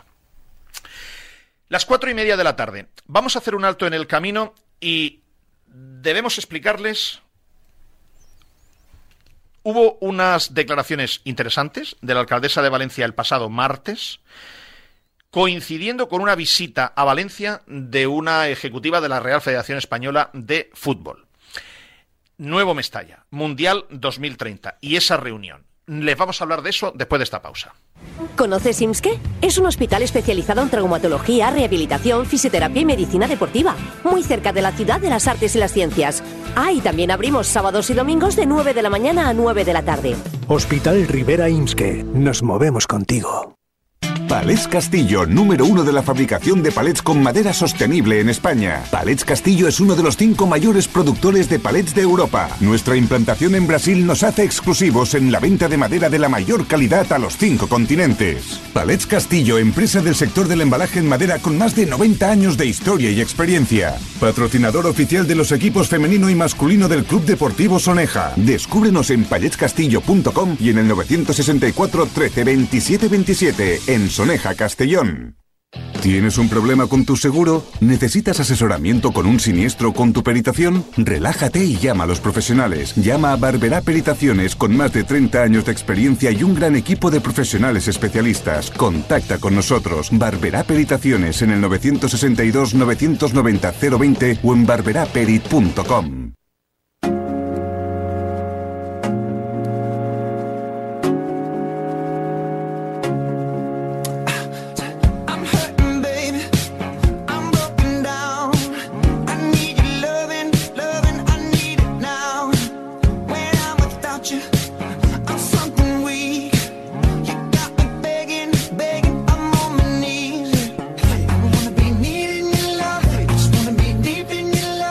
de la tarde y 32 eh, minutos, estamos en el minuto 32 del, del bonus track. Estamos en directo a través de, de Twitter, de la cuenta de Twitter nos ven y nos escuchan, de la cuenta de Sin Ataduras. Eh, la responsabilidad del sonido de nuestro buen delantero Pascu Zamora, aunque tiene apellido de portero, mítico. Y la responsabilidad de la parte de vídeo de nuestro buen amigo Carlos de, de Narea. Estuvo María Tato. ¿Quién es María Tato en la Federación Española de Fútbol? María Eh, Tato es una de las tres máximas responsables de la candidatura. Cada una de las candidaturas, tanto la española como la portuguesa como la marroquí, tienen unos integrantes eh, para negociar, para hablar de los términos de la- del Mundial 2030 y María Tato es uno de los tres eh, representantes de la Federación Española. Bien, pues el mismo día que se reunía en Valencia María Tato para una reunión de seguimiento de la candidatura de Valencia como posible sede de partido del Mundial 2030, se reunía María Tato, Federación Española de Fútbol, con Luis Cervera, Generalitat Valenciana, Rocío Gil, concejala de Deportes, Ayuntamiento de Valencia, y Salvador Gomar, Federación Valenciana de Fútbol. El mismo día por la mañana había un acto de, del running. Valencia Running. Valencia Running en, en la capital y estuvo eh, la alcaldesa de Valencia, María José eh, Catalá. Y sobre el tema del Mundial 2030 y sobre el tema del nuevo estadio, de las facilidades a Peter Lim, etcétera, etcétera, María José Catalá hizo estas declaraciones que es importante que las escuchemos. No, no, manga ancha no se va a dar ni al IM ni a nadie. ¿no? Ayuntamiento de Valencia no se le da manga ancha a nadie. Eso sería prevalicar, cosa que no, no vamos a hacer en ningún caso. ¿no? Por tanto, comparto totalmente, por lógica, sentido común, las declaraciones del portavoz de Vox y es que no le vamos a dar manga ancha, pero ni al IM ni a nadie. ¿no? Lo que está claro es que eh, estamos esperando, estamos continuando la tramitación administrativa de la licencia. Eh, me consta que ayer el Valencia presentó también una documentación para continuar esa tramitación administrativa de la licencia y sobre las fichas urbanísticas deciros que son las mismas fichas urbanísticas que aprobó el Partido Socialista y Compromís. Las sacaron a exposición pública, no hemos modificado absolutamente nada, por tanto sería bastante incoherente eh, no apoyar sus mismas fichas urbanísticas. Vamos, no hemos cambiado ni una coma. En todo caso, alcaldesa, ¿se mantiene el plazo de- en el primer trimestre de 2024 si el Valencia cumple, podrían tramitarse las licencias? Depende, depende básicamente de- del, del promotor, que, o sea, de, de quien promueve la licencia, que es el Valencia. Yo sé que ayer ya se presentaron documentación, como fue ayer. Me- los funcionarios están analizando esa documentación. Por nuestra parte podría estar en el primer trimestre. Vamos a ver, vamos a analizar la documentación que presentó ayer el Valencia y si todo está correcto, pues eh, mantenemos un poco ese, ese objetivo. María José, ¿ha habido alguna novedad en cuanto a la federación por el tema del mundial? Pues el, el otro día estuvieron por aquí dando una vuelta, viendo, haciendo bastantes reuniones. Sí. Bien, esto es lo último que es del martes, eh, del martes pasado.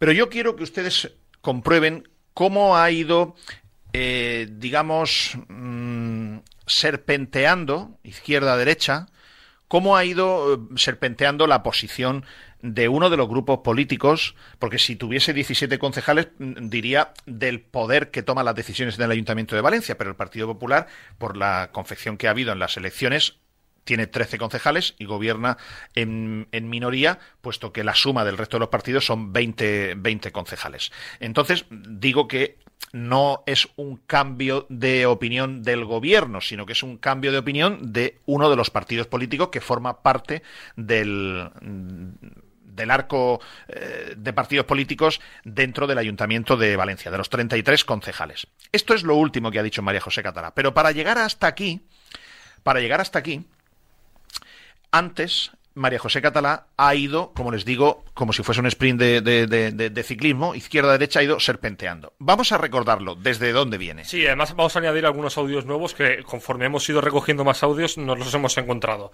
Eh, uno que ya hemos escuchado mucho, abril de 2021. María José Catalá inicia su proyecto su, o su candidatura eh, en referencia al nuevo Mestalla y habla de que debe exigir un aval de 100 millones de euros. I com a responsable públic com a, estic molt disgustada en la gestió de Meriton, molt disgustada com a persona, com a, persona afili, bueno, pues com a, com a sòcia deportivament i també eh, a nivell de gestió. Molt decebuda i molt decebuda amb les seues declaracions al voltant, pe- concretament al voltant d'aquesta manifestació no? de, la, de la direcció del holding. No? Sobre el tema de la ATE del València, crec que si se arriba a una pròrroga que siga en un aval per davant mínim 100 milions d'euros de, per davant en l'aval. Eh, jo crec que això és el que s'ha d'exi- d'exigir a Meriton. I no m'ha amagat mai, mai, en dir que la postura en este moment del president de la Generalitat en aquest sentit de demanar l'aval per, da, per davant de la renovació de l'AT és la postura correcta, pese a que les diferències polítiques que ens separen són moltes. Esto era cuando gobernaba en la Generalitat un partido político oposición, es decir, go- gobernaba el PSOE con Chimo Puig en la Generalitat Valenciana y decía María José Catalá, y me parecía muy bien, oye, no, si le tienen que dar una prórroga de la ATE, que pida un aval por delante de 100 millones de euros. Me pareció, me pareció fenomenal.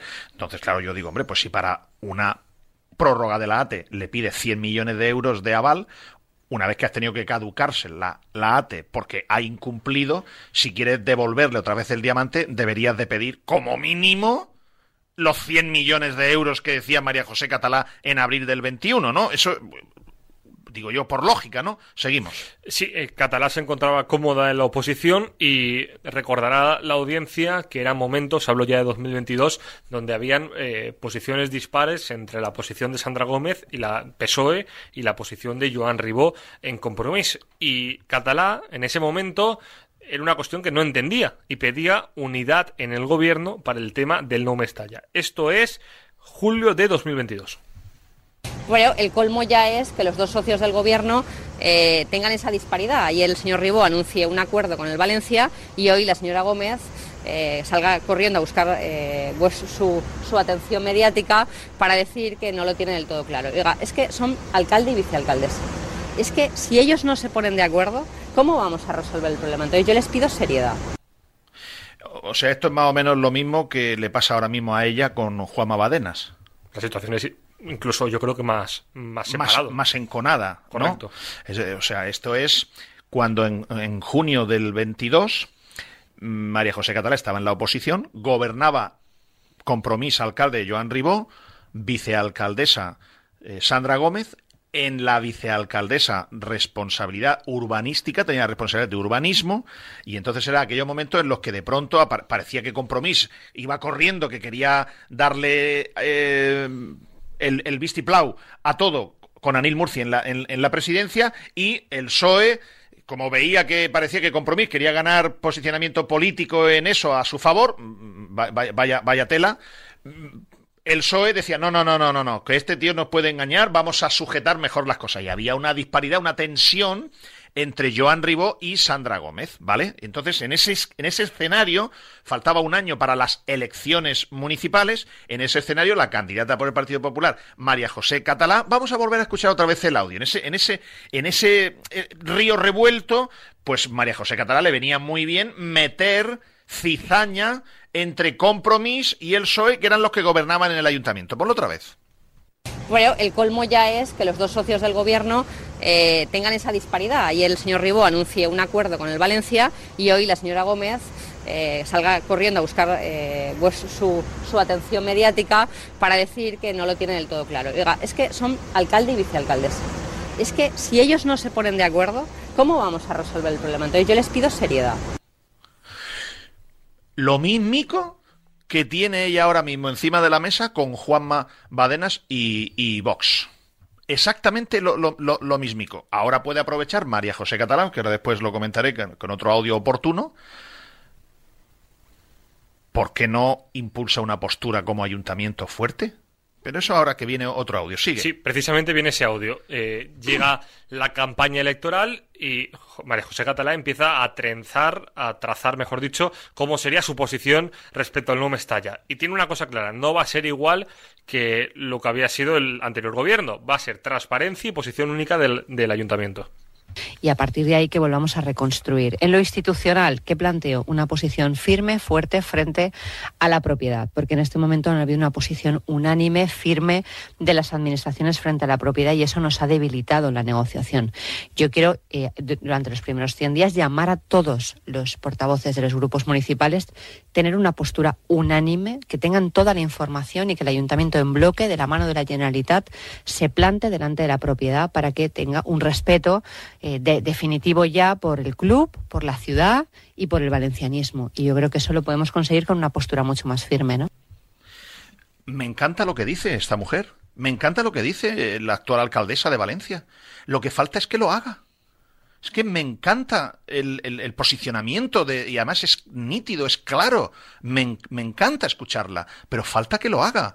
Efectivamente, en sus primeros 100 días, efectivamente, Olano, el concejal María Olano, se reunió con todos los grupos políticos, se reunió con Martín Queral, con Las Peñas, con este, con el otro, se reunió con todos.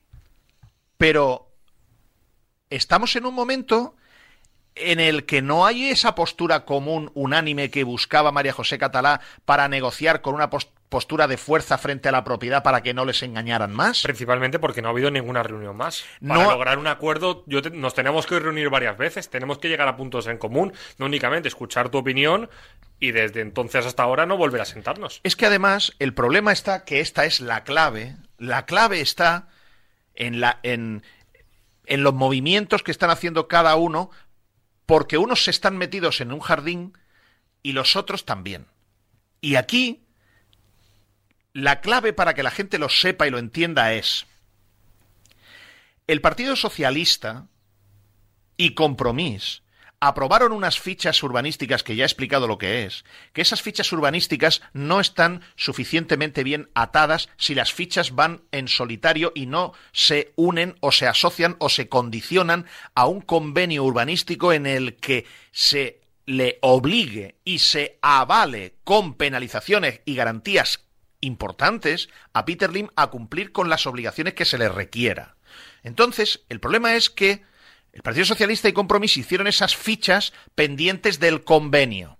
Y ahora el Partido Popular dice, oye, pero si son las mismas fichas urbanísticas que tú habías preparado, yo las quiero llevar para aprobarse, no vas a votar en contra, tú PSOE y tú Compromís que las hiciste. Y PSOE y Compromís, para salirse de su jardín, dicen, no, es que yo aprobé esas fichas con la recalificación urbanística que se le devolvía a Peter Lim, pero eso estaba condicionado a un convenio con una serie de garantías que había que poner en papel y aterrizarlas a documento. A lo que yo siempre digo, ya podíais haberlo hecho antes. Pero claro, si María José Catalá quiere aprobar esas fichas bluff sin las garantías y los avales que tiene que poner Peter Lim para cumplir y que no vuelva a engañar, ¿por qué quiere hacer eso? Y si lo quiere hacer, ¿por qué no lleva la aprobación de las fichas bluff sin el convenio urbanístico asociado que tenga la garantía y penalizaciones? ¿Por qué no lo lleva al Pleno, María José Catalá? No lo lleva al Pleno porque sabe que en este momento perdería esa votación. Y el PSOE y Compromís ya tienen su excusa para salirse de lo que le dice María José Catalá. Oye, es que son vuestras propias fichas PSOE y Compromís. Y ellos dicen, ya, pero es que eso estaba incompleto, faltaba asociarle el convenio. Con lo cual, aquí están cada uno pensando en su estrategia política.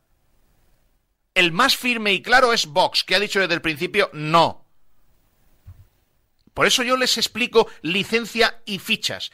¿Qué es perdón, fichas y convenio, que son cosas diferentes. Y les, y les insisto, la licencia no tiene nada que ver con el diamante urbanístico. La licencia, si cumple determinados requisitos, se la pueden dar. Si es que es legal, que yo no lo sé. Pero Peter Lim, aunque tenga la licencia, no va a reanudar las obras si no tiene la garantía de que ha recuperado la recalificación urbanística. Entonces, yo digo ahora, ¿por qué María José Catalá no llama al PSOE y a Compromís si de verdad están pensando en lo mejor para el Valencia y no están pensando en una estrategia que desgaste a su enemigo político? ¿Por qué no llama María José Catalá de nuevo a Compromís, a Vox y al PSOE? Se sientan en una mesa y dicen, oye, si le tenemos que devolver a este tío el diamante, que no nos vuelva a engañar. Vamos a ponernos de acuerdo en cuáles son todos los compromisos que tiene que cumplir. Y que la prioridad sea que no nos engañe de ninguna manera. Olvidaros del Mundial 2030, eso no es importante. No lo ha hecho todavía y María José Catalá dijo que lo iba a hacer. Y yo deseo que lo haga, para ver si es verdad que son capaces políticamente de ponerse de acuerdo en darle un portazo al máximo accionista del Valencia. Pero no lo ha hecho. No ha llevado al pleno de enero y ya veremos si al pleno de febrero esta aprobación de las fichas urbanísticas, que siempre digo lo mismo, deberían de no darle nada. Oiga, usted quiere la licencia, ahí la tiene. Si quiere usted termina el campo, lo si no es su problema. Esto es lo que yo siempre, siempre he mantenido. Pero bueno, ya que le quieren devolver otra vez el diamante a un incumplidor, a un tío que no para de ofendernos, a un tío que no para de querellarse contra nosotros, por lo menos cógele todas las garantías y penalizaciones habidas y por haber. Es más, me adelanto. Para mantener viva la llama, a la Federación Española de Fútbol, la candidatura de Valencia, y ahora profundizo en eso, la Federación Española pidió, oye, para darnos alguna señal de que el estadio se va a acabar, por lo menos aprobar la licencia en el primer trimestre y que en el segundo trimestre de 2024 que se hayan reanudado las obras. Eso lo pide la Federación como para, oye, dar alguna señal, aparentar un poco, que, que parezca que el campo se va a acabar. Y por aquí vamos, estamos ya a principios de febrero. Más audios de, de María José Catalá. Este ya empieza Olano a apretar en el Pleno diciendo que después de 20 años el nuevo Mestalla se tiene que construir. Y creo que hoy en día lo podemos compartir prácticamente todos, que es bueno para la ciudad pasar del antiguo estadio, del Mestalla actual, a nuevo estadio. Hacerlo en orden, cumpliendo la ley, cumpliendo el planeamiento, pero hacerlo. Porque llevamos en eso veintitantos años, a ojo de buen cubero, y todavía no lo hemos conseguido. Me encantaría que con este equipo de gobierno esto se consiguiera. Septiembre de 2023. Este. Siguiente. Ahora vamos a mostrar una contradicción con el tema del Mundial, porque María José Catalá con esto no se cierra ninguna puerta, pero tampoco la abre. Por ejemplo, eh, en junio, Mundial para eh, María José Catalá, sí. La verdad es que nadie entendería que ciudades como, por ejemplo, otras ciudades españolas, que a las que yo aprecio mucho y que tengo gran relación con ellas, como Zaragoza, optara a ese mundial y nosotros no. No es la Valencia eh, que yo quiero liderar, la Valencia que deja pasar oportunidades como un mundial. Esa no es la Valencia que yo quiero liderar. Por tanto, vamos a hacer todo lo posible para no perder esa oportunidad. Es decir, aquí no se quiere cerrar la puerta del Valencia, no se quiere cerrar la puerta de la Real Federación, pero cuando le viene la manada de gente criticándola, tampoco quiere dar la sensación de que eso va a generar que le van a dar el convenio por la puerta de atrás. Por tanto, entonces ahora Mundial no. Y eh, lo que sí que he dicho esta mañana es que lo que no voy a hacer es en nunca condicionar, nunca condicionar eh, lo que es el, el- el convenio a eh, el tema del mundial. Es decir, el convenio no se van ni a dar ningún tipo de ventaja a la propiedad, ni tampoco se va a acelerar ningún tipo de plazo por el tema del mundial. Si las cosas, si llegamos eh, en tiempo y la propiedad cumple, podremos ser, eh, acoger ese subsede, ser esa subsede. Si no, yo no voy a dar ninguna ventaja, ni voy a, acelerar, a, a rebajar ningún plazo, ni voy a acelerar nada que no deba por esta condición. No lo voy a condicionar una cosa a la otra. Creo que la propiedad del Valencia tiene que cumplir con la ciudad, el convenio, que es el convenio que por cierto dejó hecho el anterior, la anterior corporación, a mí me parece que es un buen convenio. Si yo estoy trabajando en él es para modificarlo, pero no para rebajar exigencias, sino para reforzar alguna garantía, es decir, no lo vamos Garantía, sobre alguna todo. garantía de más, no de menos, de más, y a partir de ahí, si el Valencia cumple, podremos ser esa subsede. Que no, yo aquí no voy a, a correr ni voy a hacer nada eh, condicionado, porque creo que nuestro mm, nuevo Mestalla tiene que estar eh, décadas ¿eh? en esta ciudad. Y lo del el Mundial, con todo el respeto y además eh, con, con el cariño que le tengo y la ilusión de que Valencia eh, acogiera algún partido, pues es un partido durante un mes. Entonces yo priorizo el estadio que tiene que estar décadas en esta ciudad y cómo tiene que ser este Con esas estadio. garantías y con esas esas prioridades. garantías a lo, a- a lo otro, sinceramente. Son maravillosas las declaraciones, si las cumple. O sea, hablando, impecable. ¿Faltan los hechos? Faltan los hechos. Porque dice, no, incluso garantías reforzándolas. Demuéstrelo. Demuéstrelo. Porque creo que lo que falta es eso. Y por cierto, yo escucho hablar a María José Catalá como si tuviera 17 concejales. Y tiene 13. O sea, habla como si tuviera mayoría absoluta. Pero no tiene mayoría absoluta. Cuando ella habla en nombre del ayuntamiento, tiene que consensuar una posición con su socio de gobierno o no la puede expresar. Este pasado martes, que son las primeras declaraciones que hemos escuchado, volvió a reincidir María José en el tema de no voy a condicionar ni voy a acelerar plazos, no voy a condicionar el tema de los plazos con el, nuevo estadio, Peter Lin y tal, por el Mundial 2030. Si llegamos bien si no, también. Maravilloso pero luego que los actos vayan acompañando a las palabras, porque luego me da a mí la sensación que es que el Partido Popular o María José Catalá por momentos dice esto, que es maravilloso su posicionamiento, pero luego los hechos, los actos, me dan a mí que pensar que por no sé qué motivo sí que quieren acelerar los plazos para devolverle lo que quiere Peter Lim. Y ahora me centro en la reunión que se produjo aquí. Primer titular importante. Si de verdad Valencia fuese en serio a por los dos partidos del Mundial 2030, si de verdad esto fuese en serio, ¿ustedes creen que el gobierno valenciano no iba a estar en la reunión el presidente Mazón o como mínimo el vicepresidente Barrera? ¿Y no un cuarto cargo en el escalafón, que es presidente, vicepresidente, conseller, secretario autonómico y director general. Quinto nivel de escalón. Por la Generalitat Valenciana fue el director general del deporte Luis Cervera. Que Luis Cervera y la Generalitat Valenciana solo son los coordinadores de la candidatura. La Generalitat Valenciana no pone nada. ¿Ustedes creen que si esto fuese en serio, Pedro Rocha, el presidente de la gestora de la Federación Española de Fútbol, que está deseando de ir a cualquier sitio a hacerse fotos, no hubiese venido a Valencia él a reunirse, él en primera persona, y no un empleado técnico de la Federación como María Tato? ¿Ustedes no creen que si esto fuese en serio, la alcaldesa de Valencia, en vez de estar en un acto de Valencia Running, hubiese estado también en esa reunión con el presidente de la Generalitat y el presidente de la Federación Española de Fútbol, en vez de mandar a su concejal de deportes? No fueron los pesos pesados. Luego, me da que pensar que no van fuertes con este tema. Y yo volví a hacer la misma pregunta que nadie me sabe responder. ¿Cuáles son las garantías que va a autorizar la FIFA y que le van a ser buenas para que antes del mes de julio de este año la candidatura de Valencia formada por Generalitat, Ayuntamiento, Valencia Club de Fútbol, que por cierto no asistió a la reunión, Generalitat, Ayuntamiento, Valencia Club de Fútbol y Federación Valenciana, ¿cuáles son las garantías que esos cuatro van a aportar a la FIFA en julio para que la FIFA tenga garantía de que se va a acabar el nuevo estadio? Nadie me lo sabe responder.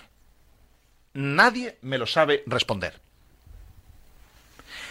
Cuando yo insisto al gobierno valenciano sobre esto, digo, oye, cuidado, cuidado a ver si os va a llevar Peter Lim a hacer el ridículo. Y la Generalitat Valenciana dice, mira, nosotros vamos rellenando papeles de lo que nos va mandando la Federación Española y vamos a tratar de mantener la llama viva, de estirar el chicle hasta que ya haya un momento en el que la FIFA nos pida unas garantías que ni la Generalitat, ni el Ayuntamiento, ni la Federación Valenciana podemos dar, porque la garantía de que el estadio nuevo se va a acabar solo la puede dar, si quiere que no quiere, el Valencia Club de Fútbol.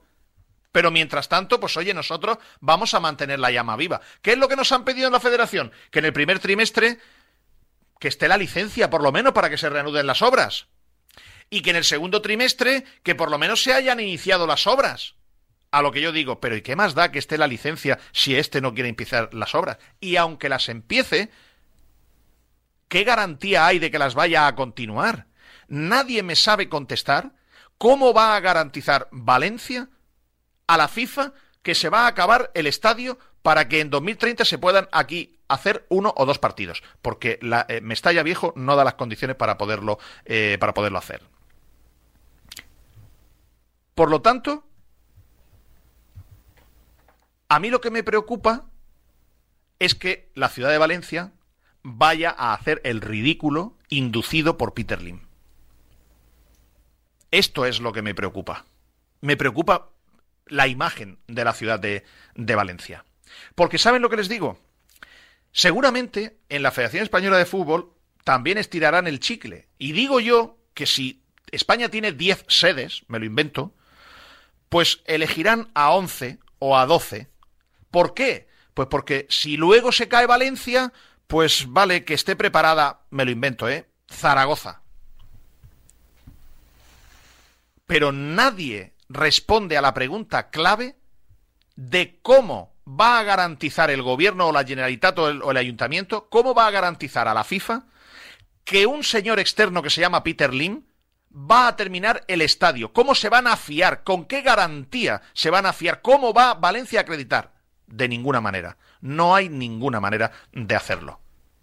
Si la Federación Española quiere hacer una manga rufa, mantendrán a Valencia en la carrera y luego, si no puede, pondrán una ciudad, una ciudad suplente.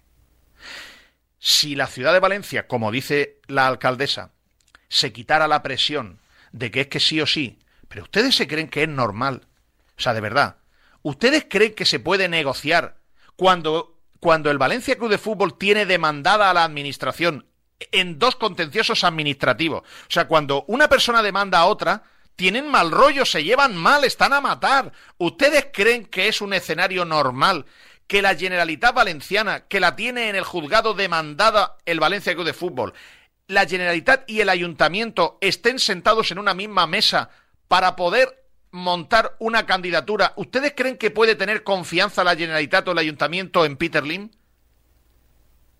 Y si lo escuchan del otro lado, Peter Lim dirá, es que yo no me fío de ellos tampoco. ¿Ustedes creen que ese es- es el escenario normal para que aquí estén visibilizando una candidatura conjunta cuando hay una parte que está hostilmente contra la Generalitat y el Ayuntamiento y quieren que nosotros nos creamos que van a presentar una candidatura pacífica la Generalitat, el Ayuntamiento y Peter Lim? Eso terminará mal. Lo saben dos. Todos los vivos y todos los muertos terminará mal. Por pantalones, eso terminará mal. Y yo me canso, por- vuelvo al principio del programa, me canso de repetir todos los programas lo mismo. Creo que me estaré haciendo muy pesado. Creo que esto será ya eh, de, cuando, cuando te comes dos polvorones juntos y ya no te traga, ya, ya la- no tragas. Y yo lo comprendo. Si, si yo mismo, a mí mismo, me resulto ya pesado. Pero es que no avanzamos, es que estamos en las mismas. Y conforme se van produciendo hechos como esta visita de la Federación Española, yo pregunto, digo, si, si, si, si estamos en la misma, si al final dependemos de un señor que es un incumplidor del que no te puedes fiar. Quiero terminar. Eh, Alex, ¿hay movimiento que vaya creciendo de una agrupación de peñas valencianistas paralela? Sí, hemos preguntado esta mañana, ya lo dijimos hace yo creo que tres semanas más o menos que existía esa voluntad por parte de las muchas peñas que se habían, habían tomado la decisión de separarse de la agrupación de Fedes Sagreras. Y efectivamente este colectivo, esta agrupación está comenzando a tener forma y hay nombre colectivo colectivo de peñas valencianistas. Lo que pasa es que ahora mismo está en, un, en una fase eh, muy, muy, muy. eh, parece un bebé ahora mismo eh, eh, ese proyecto, porque falta que las peñas se vayan uniendo, que comience a tener fuerza y que co- comience a tener trascendencia. Ahora mismo, por ejemplo, no hay una gran cantidad de, peñas inscritas. Hay muchas peñas que están votando internamente si van a tomar la decisión de unirse o no. Hay muchas peñas que están hablando con diferentes colectivos para saber si se van a unir a esta, a esta agrupación. Y dentro de poco van a, emitir un primer comunicado, una primera puesta en público para presentarse, para decir lo que quieren hacer. Eh, ellos, más que en contra o a favor de, a favor de Fede Sagreras, estaban en contra del funcionamiento que tenía la agrupación. Eh, pensaban eh, que no tenía eh, utilidad porque los movimientos en la agrupación eran muy pesados y quieren que sea una agrupación mucho más ágil, mucho más, mucho más transparente, que no tenga una figura visible en el sentido de presidente, sino que todo se tome a través de, de asambleas, eh, que tenga un, un mensaje claro de a favor de todo lo que sea tirar a Peter Lim, en contra del máximo accionista, que sea a favor de todo lo que sea eh, no negociar nada eh, a nivel de derechos urbanísticos eh, con el ayuntamiento y vamos a ver cómo esto comienza a tener forma. Hay ya peñas como Coyonuts, eh, 18 de marzo, Peña Francia, eh, Peña eh, Colla Blanquinegra, que ya están dentro de este colectivo. Eh, han nombrado a dos portavoces eh, por parte de la Peña Valencianista 18 de marzo de Madrid y la Peña eh, Colla Blanquinegra y lo que pasa es que ahora mismo todo este eh, for- estos formalismos a nivel legales crear la agrupación, eh, establecer los estatutos, establecer el acta eh, fundacional, todo esto lleva un tiempo. Entonces, mientras que ese camino eh, burocrático va haciendo forma, también irán llevando a cabo acciones. Pero al final esto es como todo. Simplemente, si la gente se suma, tendrá sentido y tendrá relevancia. De momento, es una- está en una, en una fase muy inicial. Quiero concluir diciéndoles una cosa. No hay programa que no nos planteemos hacer otro tipo de programa. Ejemplo. Pues, no sé, vamos a entrevistar hoy a un jugador del Levante. Vale, lo entrevistamos. Se cabrea, el bar, bla, bla. Vale, lo podemos hacer. Vamos a entrevistar a un señor eh, que es una ternura de entrevista, Pepe Serrate. 94 años, le han hecho un homenaje los Sí, recién cumplidos. Está amigos de Libertad. semana. Eh, Valencia Club de Fútbol y porque lleva de, de socio del Valencia un porrón. Y sería una entrevista tierna, entrañable. Vamos a entrevistar a César Sánchez, por ejemplo. Ya, pero César Sánchez, como mucho, si se tira para adelante, nos contará eh, las travesuras que hace Peter Lim y la manera tan difícil que tiene de trabajar Peter Lim. Como- Sí, como- sí, eso. Como mucho. O sea, si, si- si- después de con los alicates de dentista y tal, por aquí, por allá y tal, le saca una frase de que estos son muy raros, o sea, como mucho, después de, inviertes 40 minutos de programa para hacer una entrevista a Cés- me lo invento, ¿eh? a César Sánchez para que te dé una frase que ya la sabemos. Que ya, que ya la sabemos. A veces me planteo, pues, no podemos hacer otro. Vamos a hacer programas con entrevistas que recuerden al viejo Valencia entrañable, al Valencia fuerte. No sé, pues voy a llamar a Ayala. Eh, yo qué sé, voy a llamar a Rafa Benítez. Pues voy a llamar a mm, Fabio Aurelio. Y digo, pero si es que, ¿para qué voy a invertir tiempo en eso si lo que tenemos es que tratar de invertir tiempo en resolver el problema que tenemos? Sí, el programa dura dos horas. Oye, pues podrías emplear media hora en eso. Sí, lleva razón. ¿Y, qué, y hoy, mm, qué media hora quito del programa de hoy? ¿Qué- para hacer una entrevista de estas, que les estoy diciendo yo, ¿qué media hora? Porque nosotros hacemos un programa a la semana, nada más. Uno a la semana. Que, que debería durar una hora y gracias a que nos dejan, hacemos dos. Díganme del programa de hoy, ¿qué media hora quito yo para entrevistar a César Sánchez? Porque además son entrevistas que tienes que estar ahí eh, metiendo por la izquierda, por la derecha, tal cual, a ver si sacas algo, que luego no, saca, luego no sacas nada. Por supuesto, tengo cero interés en entrevistar a Chen Ozkachar. Cero. Bueno, tengo cero interés en entrevistar a Thierry Correia. O sea, cero. Sí que no va a aportar absolutamente nada. Eh, quiero compartir esto con ustedes. Que sepan que no hay día en el que nosotros no nos planteamos el hacer otro tipo de programa. Porque también nos resulta cansino y nos resulta pesado. Y yo mismo me resulto cansino. Pero es que considero que en este momento lo trascendente es ocuparnos de lo que es importante para tratar de cambiar el Valencia actual. Tratar de cambiar que fichen a Rafa Mir es cero importante. Lo que es importante es tratar de cambiar a la actual propiedad del Valencia Club de Fútbol y tratar de ayudar a que el Levante Unión Deportiva pueda salir del escollo económico y volver a Primera División sin que haya nadie por el camino que se aproveche indebidamente. Eso para mí es lo trascendente. Y si tenemos dos horas a la semana, tenemos que centrar el tiro en lo trascendente, no en lo accesorio o en lo complementario o incluso diría en lo sentimental pero prometo que nos eh, prometo que cada día y cada programa nos planteamos hacer cosas distintas y alguna haremos de, de vez en cuando. Las 5 de la tarde y 6 minutos. Dos horas y 6 minutos de programa, una hora y 6 minutos de bonus track. ¿Nos olvidamos de algo, Alex? Que a las seis y media presentan a Peter Federico, hablará Corona ¿De y lo podrán. ¿De hoy? Hoy. Ah, de hoy. Y Bueno, lo podrán o seguir sea, que en habrá- el- habrá eh, No, simplemente para avisar que lo podrán lo seguir. podrán en el- seguir, que, que van a abrir el Twitter campo, que van a abrir el campo de Mestalla o Que lo algo? podrán ver en el Twitter Ah. de Sin Ataduras. Ah, pero no, pensaba No, porque que es en, iban la, a- es en la sala de prensa del Pensaba que iban a abrir de el campo. No, no, no. Lo mismo abren el campo y reparten cartulinas. No, no, no. Peter Federico, welcome. Espero que el Valencia Se derrama deje- la ilusión, no sé. Espero que el Valencia deje hacer más de tres preguntas a Miguel Ángel Corona, como ha ocurrido en las otras presentaciones. Y si no, doña Rogelia de Twitter que las, se las haga. Las 5 de la tarde y 6 minutos. Gracias por la atención que nos han prestado. Hasta el lunes que viene, si Dios quiere, a las 3 de la tarde. Se les quiere. Si notan algo así, eh, un poco que están escuchando el programa y notan algo fuerte así en el pecho, así como que les oprime, nosotros dándoles un abrazo. Adiós.